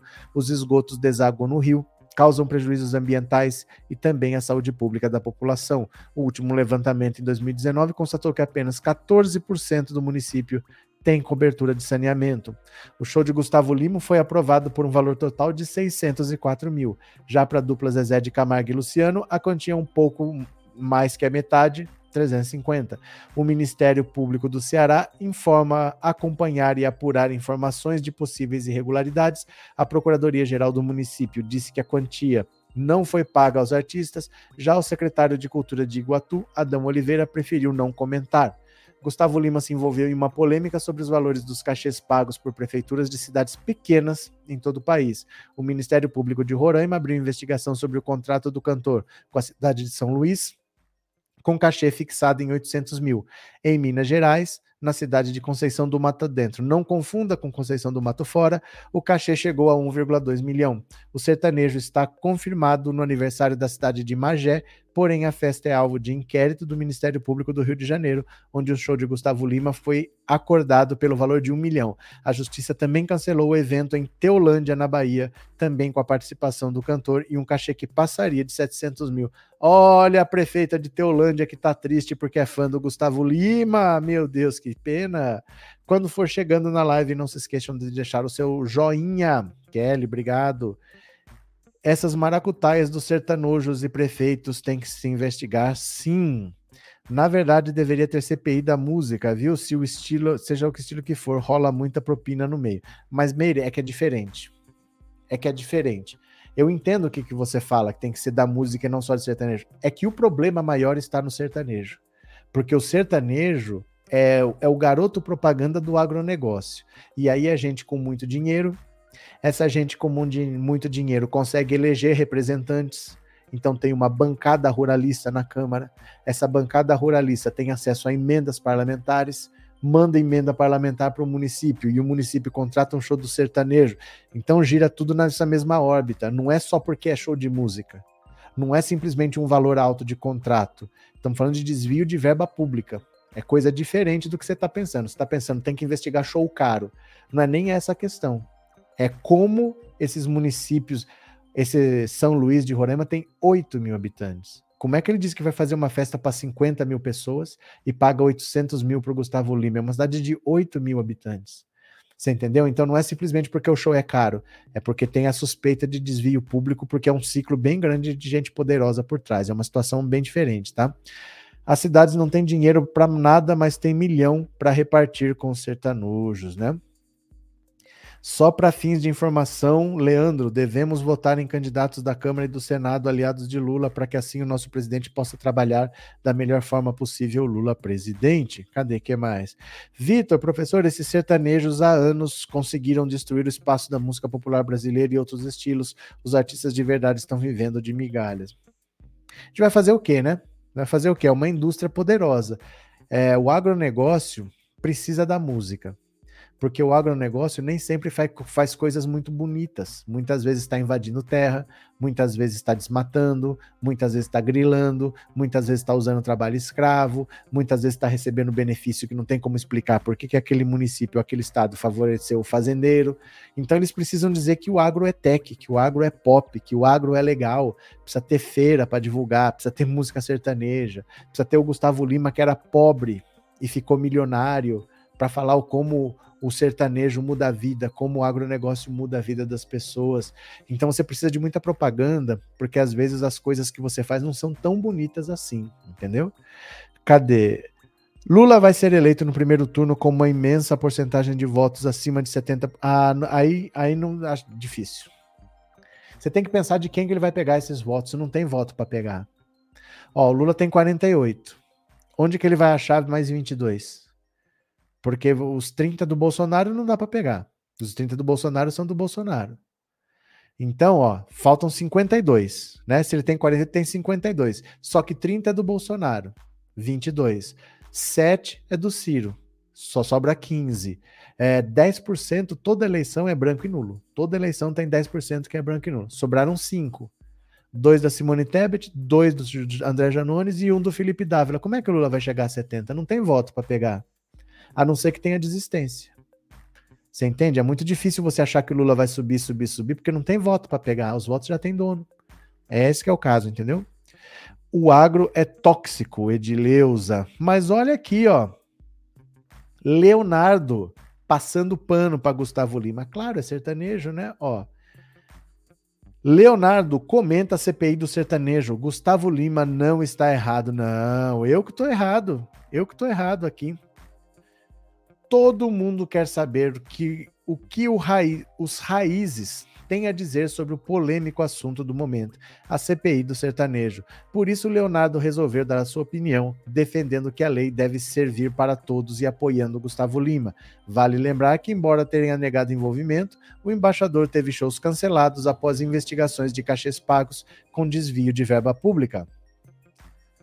A coluna de Léo Dias, no jornal Metrópolis, Leonardo negou que tenha uma perseguição aos sertanejos. Dentro da lei, tudo se resolve. A lei tem que ser para todos. A CPI tem que voltar em muitos setores, inclusive no de empresários, não porque artista A ou B falou alguma coisa. Gustavo Lima não está errado. O artista vai onde o povo está. O povo não está em São Luís, que só tem 8 mil habitantes, viu, ô Leonardo?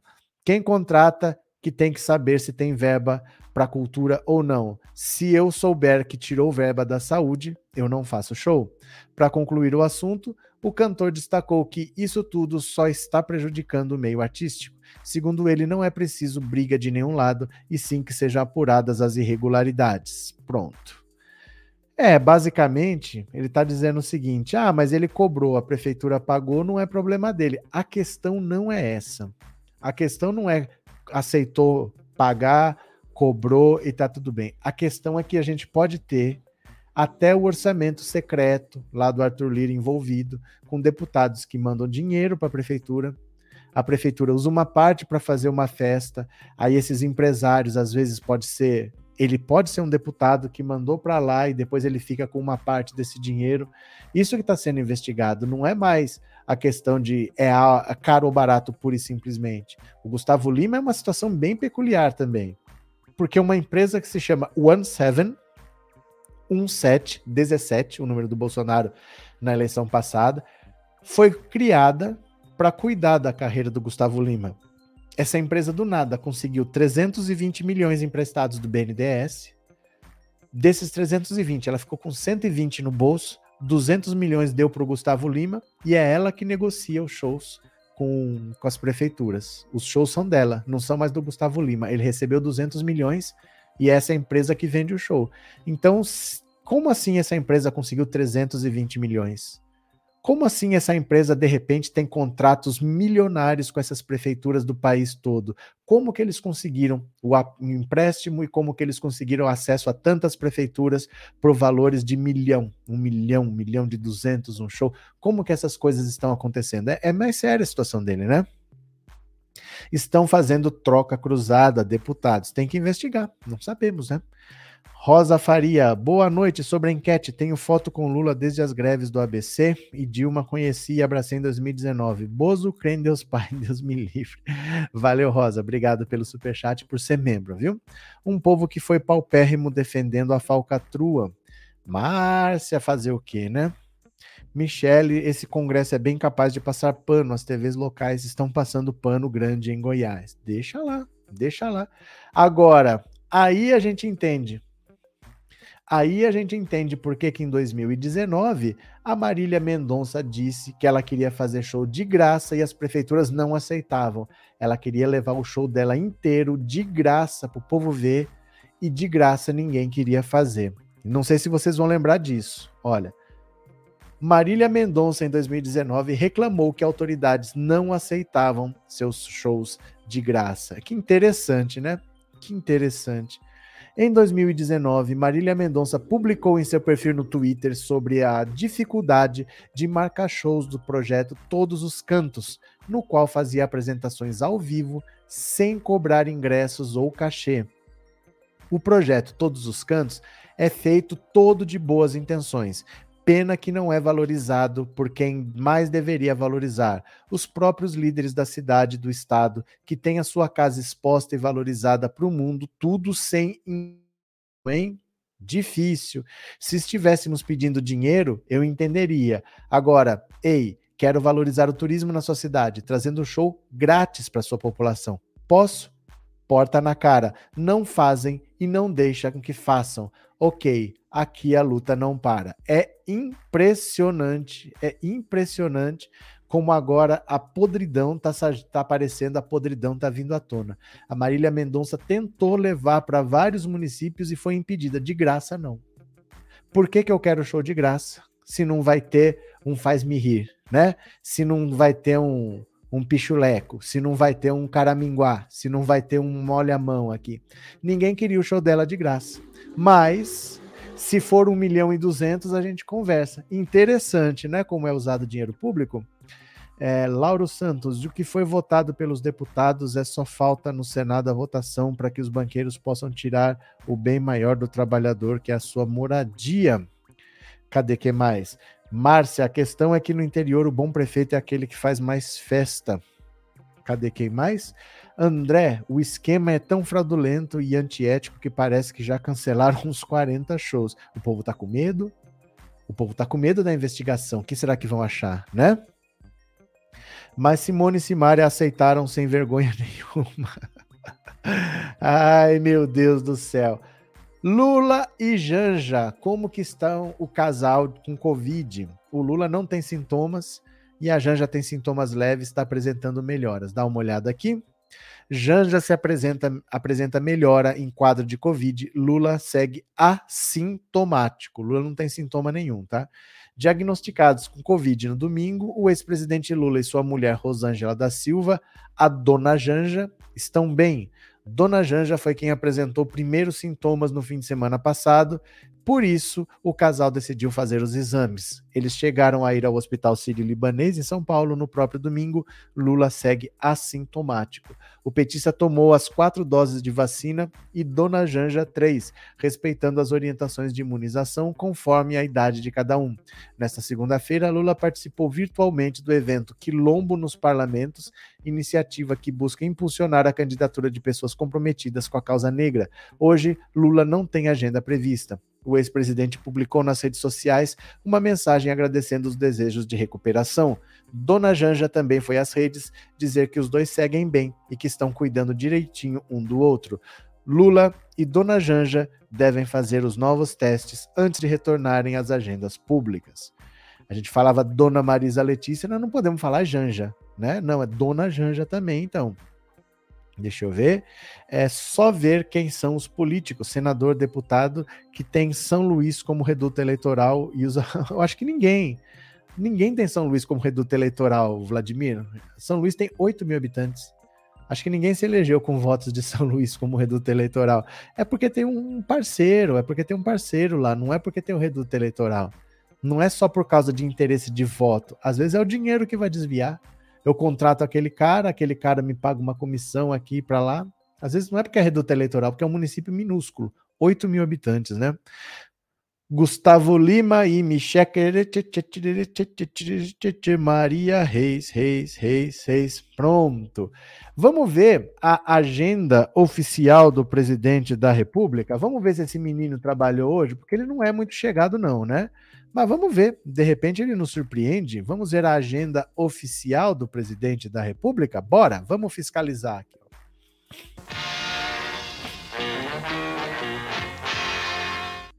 Pronto, vamos ver se esse menino trabalhou hoje. Olha lá, venham aqui comigo. É só entrar no Google, clicar em Agenda Oficial do Presidente. Para o dia 7 de junho, terça-feira, aqui está. Das 9 às 10, uma entrevista para o SBT News. Isso aí não é trabalho, isso daí é campanha. Né? Das 10 às 10 e meia, conversou com o Fábio Faria, que é o, o genro do Silvio Santos. Depois, folgou meia horinha, das 10h30 às 11 que ninguém é de ferro. Das 11 às 11h30, conversou com Roberto Rocha, líder do PTB no Senado. Das 11h30 ao meio-dia, conversou com o Silas Malafaia, meu Deus do céu. E aí tirou três horas para almoçar. Volta às três da tarde para conversar, a gente já sabe. Pedro César Souza não falha, todo dia tá lá, é o jurídico. Depois, meia hora, com o pastor Oxo Park, fundador da Good, Good News Mission. Não tenho ideia do que se trate. Depois, meia horinha com o embaixador Carlos França. E depois, uma festinha, cerimônia Brasil pela vida e pela família. Enquanto você tem um jornalista e um funcionário da FUNAI desaparecidos na Amazônia, enquanto a inflação explode, Enquanto o desemprego não tem solução, Bolsonaro participa da cerimônia Brasil pela vida e pela família. Parabéns, presidente. É disso que nós estávamos precisando, de uma pessoa que, em vez de trabalhar, fosse participar de culto, né, durante o horário de trabalho. Lula, futuro membro da ONU. Marcos Vasconcelos. Marlene, Bras... boa noite, Inês. Lindona. Pronto. Olha, Colaborem com super chats, com super stickers e tornem-se membros do canal, tá? Precisamos de membros, precisamos de colaboração para o YouTube divulgar mais. Agora veja o Ciro. Ai, meu Deus do céu, o Ciro tá demais. Ciro Gomes diz que país amanhecerá em guerra se Lula for eleito. Logo ele que estava acusando a campanha Desiste Ciro de terrorismo eleitoral. Fala um negócio desse. O pré-candidato à presidência Ciro Gomes afirmou nesta segunda-feira, dia 6, que o país amanhecerá em guerra se o Lula for eleito em outubro. O ex-ministro questionou a capacidade do petista de pacificar o Brasil, dada a polarização que o ex-presidente protagoniza com Jair Bolsonaro. Você acha que se o Lula for eleito, o país vai amanhecer mais ou menos pacificado? Vai amanhecer em guerra, é evidente, afirmou Ciro em entrevista ao Flow Podcast. Você acha que o Lula tem condição de oferecer uma agenda de enfrentamento à corrupção, que é um problema gravíssimo no Brasil? Ele não tem condição nem de tocar no assunto. O presidenciável admitiu novamente que pretende ser a segunda opção de voto daqueles que têm ressalvas contra Lula, mas que pretendem votar no petista para derrotar Bolsonaro. Recentemente, a campanha do pedetista lançou o jingle afirmando que muitos de Lula pensam nele escondido. No, na entrevista, Ciro também manifestou a intenção de chegar ao segundo turno contra o petista. Eu quero mostrar para essa pessoa que eu derroto o Bolsonaro. Eu posso derrotá-lo ainda tirando ele do primeiro turno.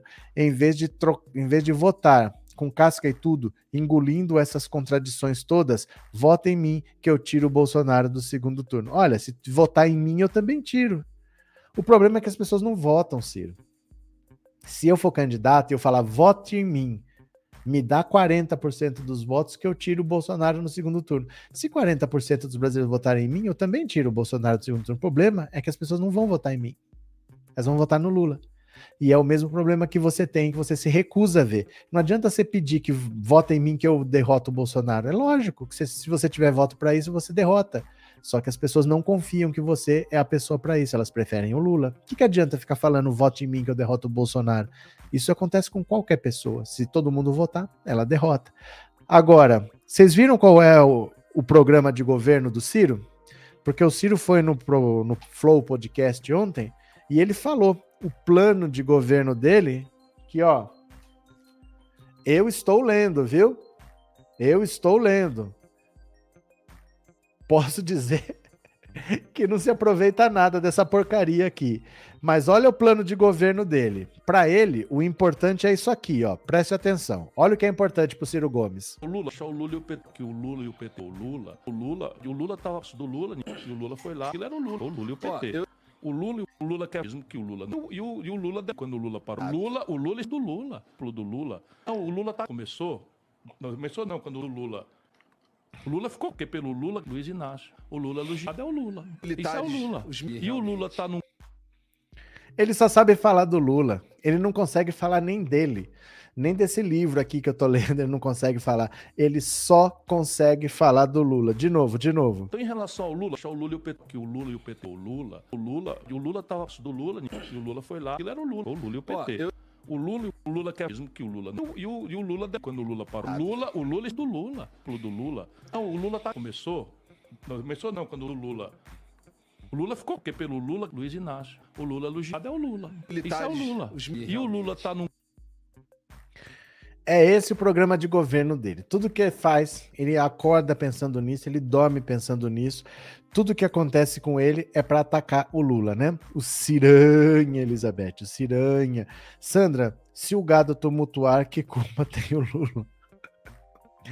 Ai, meu Deus, obrigado, viu? Rosa, pessoal, conheço Lula e família desde as greves do ABC, porque comecei a trabalhar numa metalúrgica aos 14 anos em 76, tá?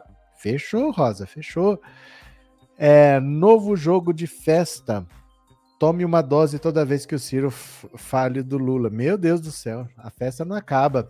Mas, olha aqui, ó. O Luiz Nassif falou uma coisa importante. Eu acho que a gente tem que prestar atenção mesmo. Olha o que o Luiz Nassif falou do Ciro Gomes, ó. Opa, pera lá, deixa eu compartilhar a tela e bora. Olha só. Não é normal o que está acontecendo com o Ciro não é normal mesmo. Olha, não há limites para a falta de rumo do Ciro. Primeiro, tentou uma centro-esquerda muito mais radical que a de Lula, porque com propostas que batiam no centro do liberalismo brasileiro, e passou a exercitar uma das primeiras táticas esdrúxulas. A terceira via tinha duas características: o ultraliberalismo e o antilulismo. Ciro tentou ser aceito pelo grupo praticando apenas o antilulismo, mas sem abrir mão do antiliberalismo.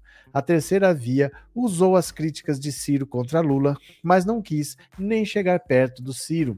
Depois, julgou que poderia ocupar o lugar de Lula junto ao anti-bolsonarismo. Ele seria o candidato ideal para bater Bolsonaro, disputando o mesmo espaço de Lula e Sérgio Moro. Não deu certo. Em uma das suas últimas manifestações, Ciro sustentou que a melhor maneira de tirar Bolsonaro do jogo seria votar nele, Ciro, para que fosse para o segundo turno com Lula. De piração em piração, chegou a isso, a ideia de substituir o bolsonarismo no primeiro turno, tentando capturar o eleitor de Sérgio Moro. Ou seja, tirar de Bolsonaro o centro de representante máximo do antilulismo e de Moro a bandeira da anticorrupção e, em ambos os casos, intensificando os ataques contra Lula. Logo ele, Ciro, que em 2016 chegou a defender um sequestro de Lula para evitar que o que ele qualificava de prisão injusta por parte de Sérgio Moro. Decididamente, o que tá, está acontecendo com Ciro não. Acho que cortou aqui o texto, né? O que está acontecendo com Ciro não é normal. Não é normal, né? Não é normal o que está acontecendo com Ciro, diz o Luiz Nassif. Vamos aproveitar isso aqui a gente copia e cola. Vocês vêm aqui comigo, vamos para o Twitter. Sempre que abre, aparece aqui, ó. ó. Tribunal decide que Sérgio Moro não pode ser candidato a cargo nenhum por São Paulo. Eita, Laia, que coisa triste. que mais aqui, ó? O grande deputado David Miranda Rio entrou com um projeto de lei na Câmara dos Deputados que vai acabar com essa fuga de debate de candidatos mal preparados ou cheios de telhados de vidro. É uma pena que precise de uma lei para obrigar a algo que deveria ser natural e espontâneo. Vamos lá. Pronto. Vamos pôr aqui, ó. Ciro Gomes não está batendo bem desde que Lula recuperou seus direitos políticos, ele não sabe mais o que fazer. Opa. Eu sei que tem erro ali, tá? Eu já vou corrigir. Não sabe se ataca Lula, se ataca Bolsonaro, mas perde mais tempo atacando, seja quem for, do que falando bem de si mesmo.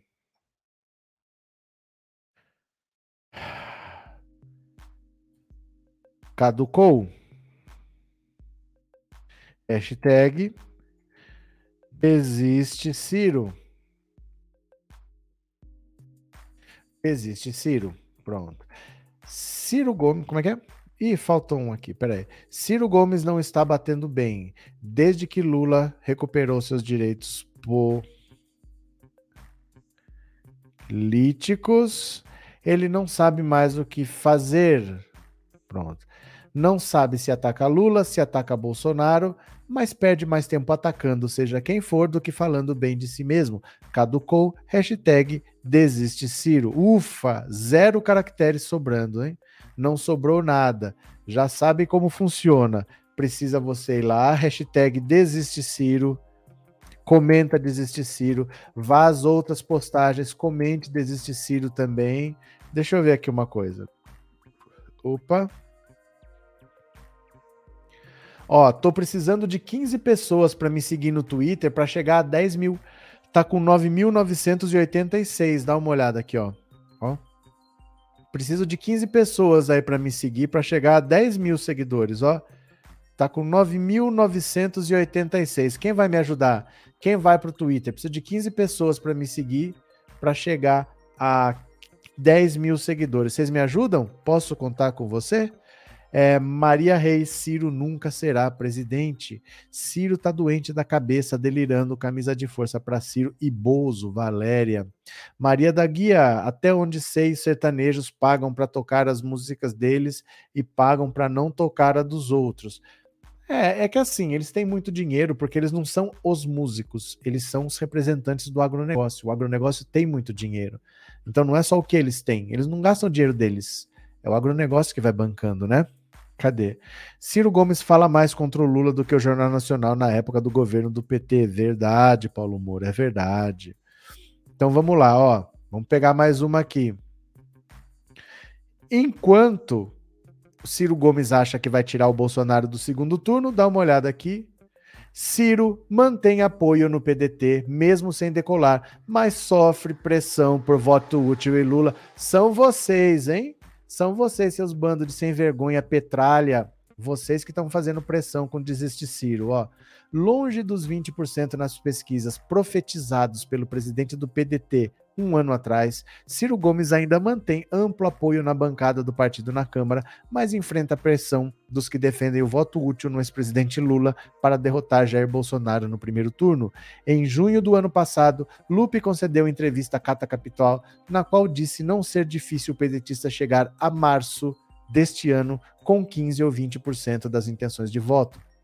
No último Datafolha, Ciro aparece com 7 Lula tem 48, 21 pontos percentuais de vantagem sobre Bolsonaro, que aparece com 27. O cenário para Ciro se manteve praticamente inalterado em relação ao levantamento anterior, divulgado dois meses antes, que tinha seis, em pesquisa que ainda tinha os nomes de Moro e Dória. O resultado da pesquisa não abalou o respaldo do grosso da bancada pedetista na Câmara, que continua declarando apoio público e incondicional ao presidenciável do partido.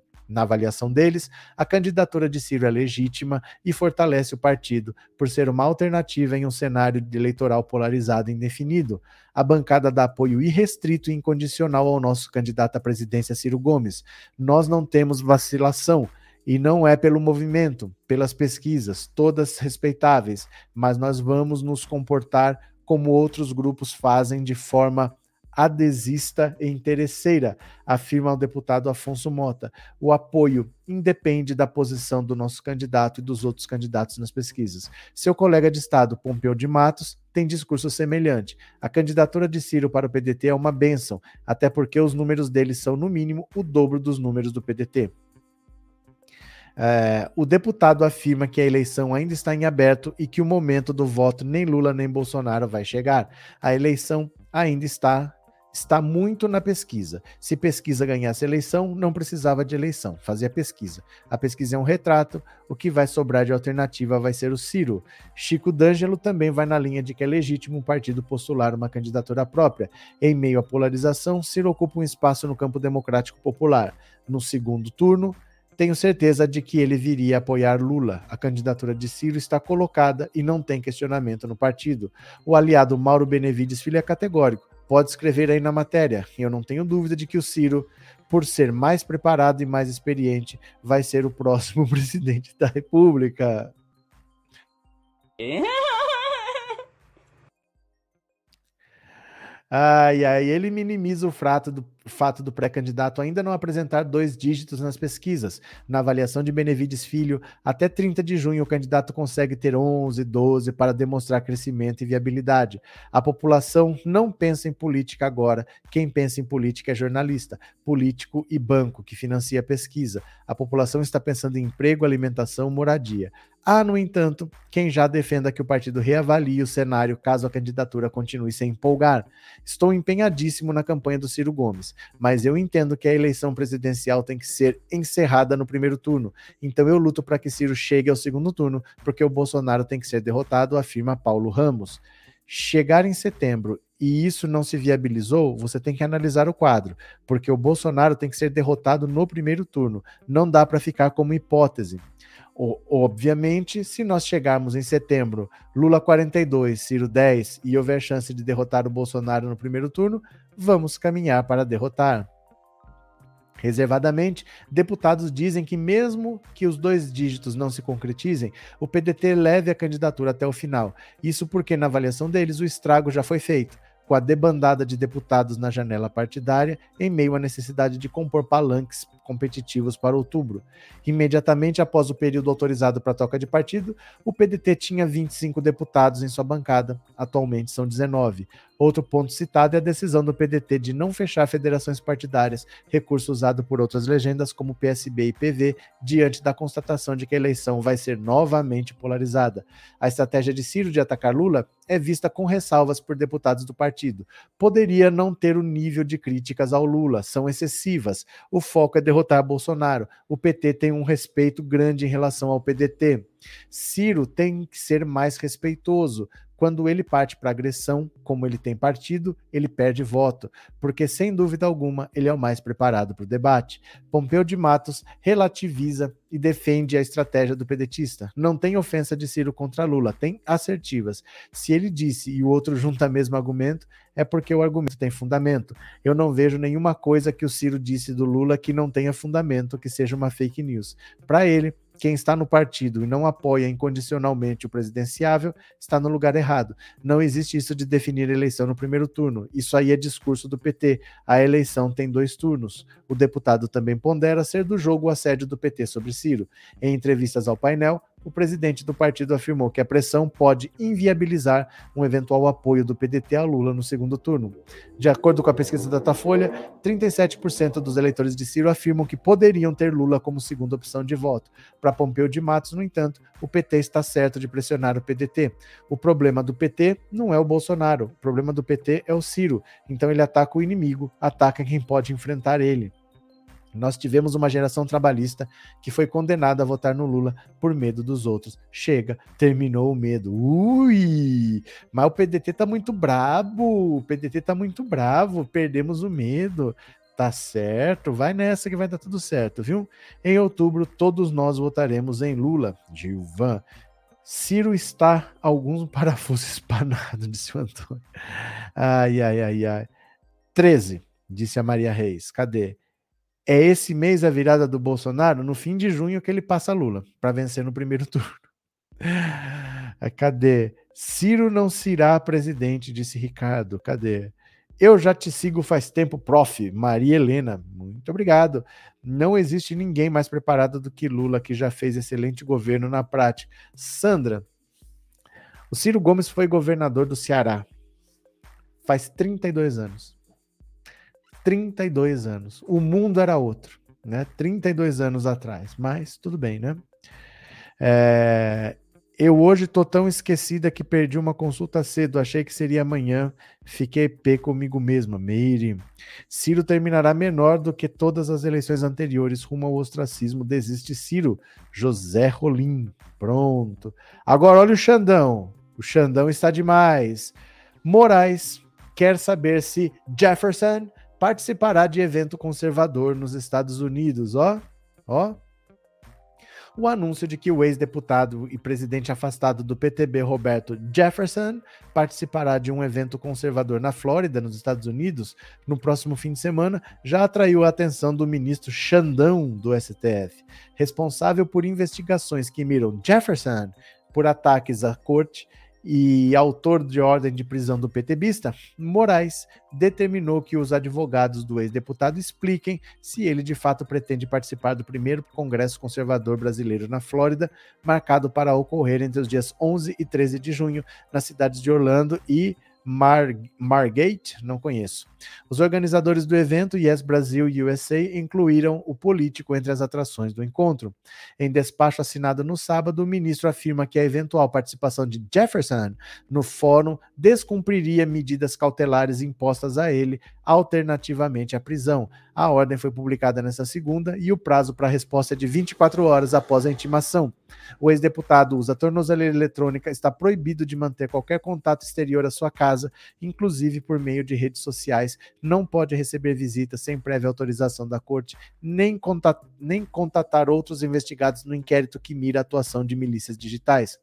O deputado Daniel Silveira e o blogueiro bolsonarista Alan dos Santos, ambos alvos de investigações, também foram anunciados como participantes do Congresso Conservador, que ainda reunirá pastores evangélicos. Condenado pelo STF a oito anos de prisão por ataques à corte, pena perdoada pelo presidente Jair Bolsonaro, Silveira está há semanas descumprindo medidas determinadas por Moraes, como o uso de tornozeleira eletrônica, enquanto Santos está foragido nos Estados Unidos desde outubro de 2021, após mandado de prisão assinado pelo ministro. Bolsonaro, que participará da Cúpula das Américas em Los Angeles nesta semana, deve esticar a permanência em solo americano e passar por Orlando exatamente nos dias em que o evento ocorrerá. O presidente vai inaugurar o vice-consulado brasileiro na terra do Mickey no sábado, dia 11. Vixe, vixe, o Xandão está demais, hein? O Xandão está demais. Cadê o Xandão? Xandão, pra cima deles, Xandão. Xandão. Xandão. Os instintos mais primitivos. Xandão. Xandão. Os instintos mais primitivos. Xandão. Xandão. O buraco comigo é mais embaixo. Xandão. Xandão. Vamos ver o que, que vai dar. O que eu quero agora é ouvir a sua participação no WhatsApp. Cadê? Opa, pera lá que eu errei aqui. Cadê a sua participação no WhatsApp? Bora?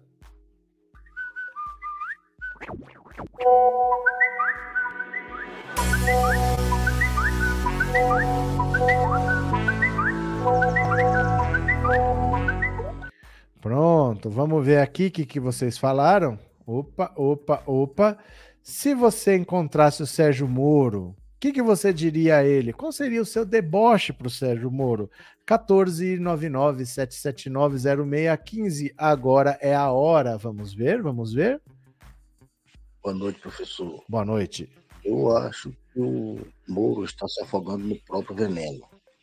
Que é Francisco Barbosa, de São Luís do Maranhão. Valeu, Francisco. Pois é, Moro está se afogando no próprio veneno. Valeu. Professora, aqui é a Maria de São Paulo. Diga. Se eu pudesse falar com o Moro em tom de deboche, eu diria para ele: tchau, querida. Boa Valeu. noite, Roberto. Eu diria para ele, pra ele ser comentarista agora, né? Além de tudo, ser comentarista de futebol de jogo de terceira divisão. Era isso aí. Valeu. Boa noite, professor. Aqui do Exército de Santa Bárbara do Oeste. Diga. Falaria pra ele assim: e aí, hein, Moro? Você é ex-tudo, só não vai ser ex-preso. É. Toma, mano, você não é paulista, não. Valeu. Ei, professor Roberto, boa noite. Milena aqui do Espírito Santo. Diga. Peraí que o Mickey vai falar sobre a notícia do Moro. Acredite nisso! Valeu. Eu diria, Marreco, isso é só o começo. O Tacla Duran tá na fila esperando. Ixi. Professor Oh. André Lang, eu dizia, eu diria para Moro, Moro na cadeia, Moro na cadeia, Moro na cadeia. Valeu.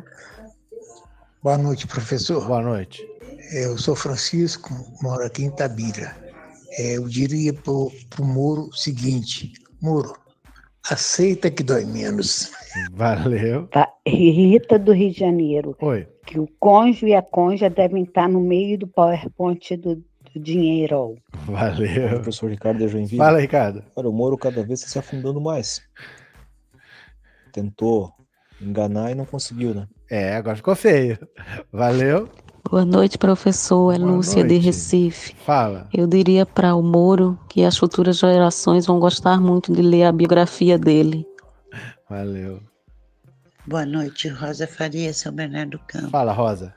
Moro, marreco, pintou caneco e nunca morou em São Paulo. Fora. Valeu, obrigado, viu?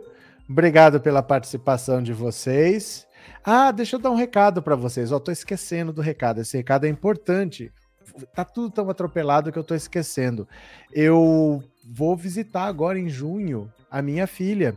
Eu sempre vou, né? Junho e dezembro, eu vou visitar a minha filha e eu vou pegar o voo na quinta-feira. Então, eu acho que amanhã eu não sei se eu consigo fazer a live, provavelmente não, tá? Provavelmente não. Mas aí eu vou postar vídeo curtos no canal. Olha isso. Eu vou postar vídeos curtos lá. E hoje vai ter o resumo de notícias, que eu vou fazer já já, daqui 10 minutos eu faço. E de noite eu vou gravar vídeos curtos para postar lá. Então, se você não segue, siga o canal Olha Isso, porque eu vou postar se eu não conseguir fazer live. Em viagem é sempre complicado, né? Em viagem é sempre complicado, porque a gente não sabe o tipo de conexão que a gente vai ter tal, mas eu vou conseguir gravar pelo menos os vídeos curtos para postar. Aí você fica de olho, tá bom? Deixa eu ver aqui se vocês colaboraram com algum Pix. Vamos ver se teve algum para eu ler o seu recado.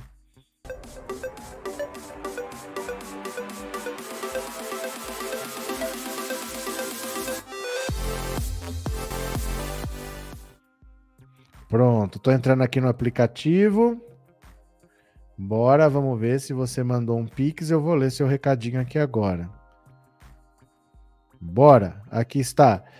Eu queria agradecer a Lindalva Gomes, obrigado Lindalva pelo seu Pix. Ao Demetrios Melas de Castro, obrigado Demetrios.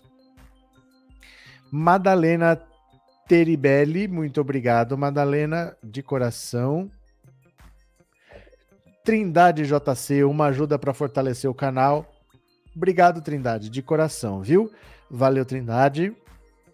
Lula será eleito no primeiro turno 43 de 70. 43 de 70? O que quer dizer isso? José de Moura Barros, obrigado pelo Pix, viu, José? Elia Mara, obrigado pelo seu Pix, obrigado pela contribuição. E Margarete de Carvalho Alves escreveu obrigada. Eu que agradeço, Margarete. Obrigado de coração pelo apoio, tá? Eu vou mandar o link aqui para vocês assistirem a live no canal. Olha isso que vai começar agora. É um resumo de 10 minutinhos com as notícias do dia. Então, às vezes a pessoa não tem tempo para ver é, duas horas de live. Tem uma live curtinha que resume tudo o que aconteceu. Valeu? Então tá aqui o link. Eu tô indo para lá agora dois minutinhos e a gente já começa, certo? Muito obrigado pela participação de todos. Daqui a pouco tem mais. Um beijo grande e já já nos vemos. Canal Olha Isso.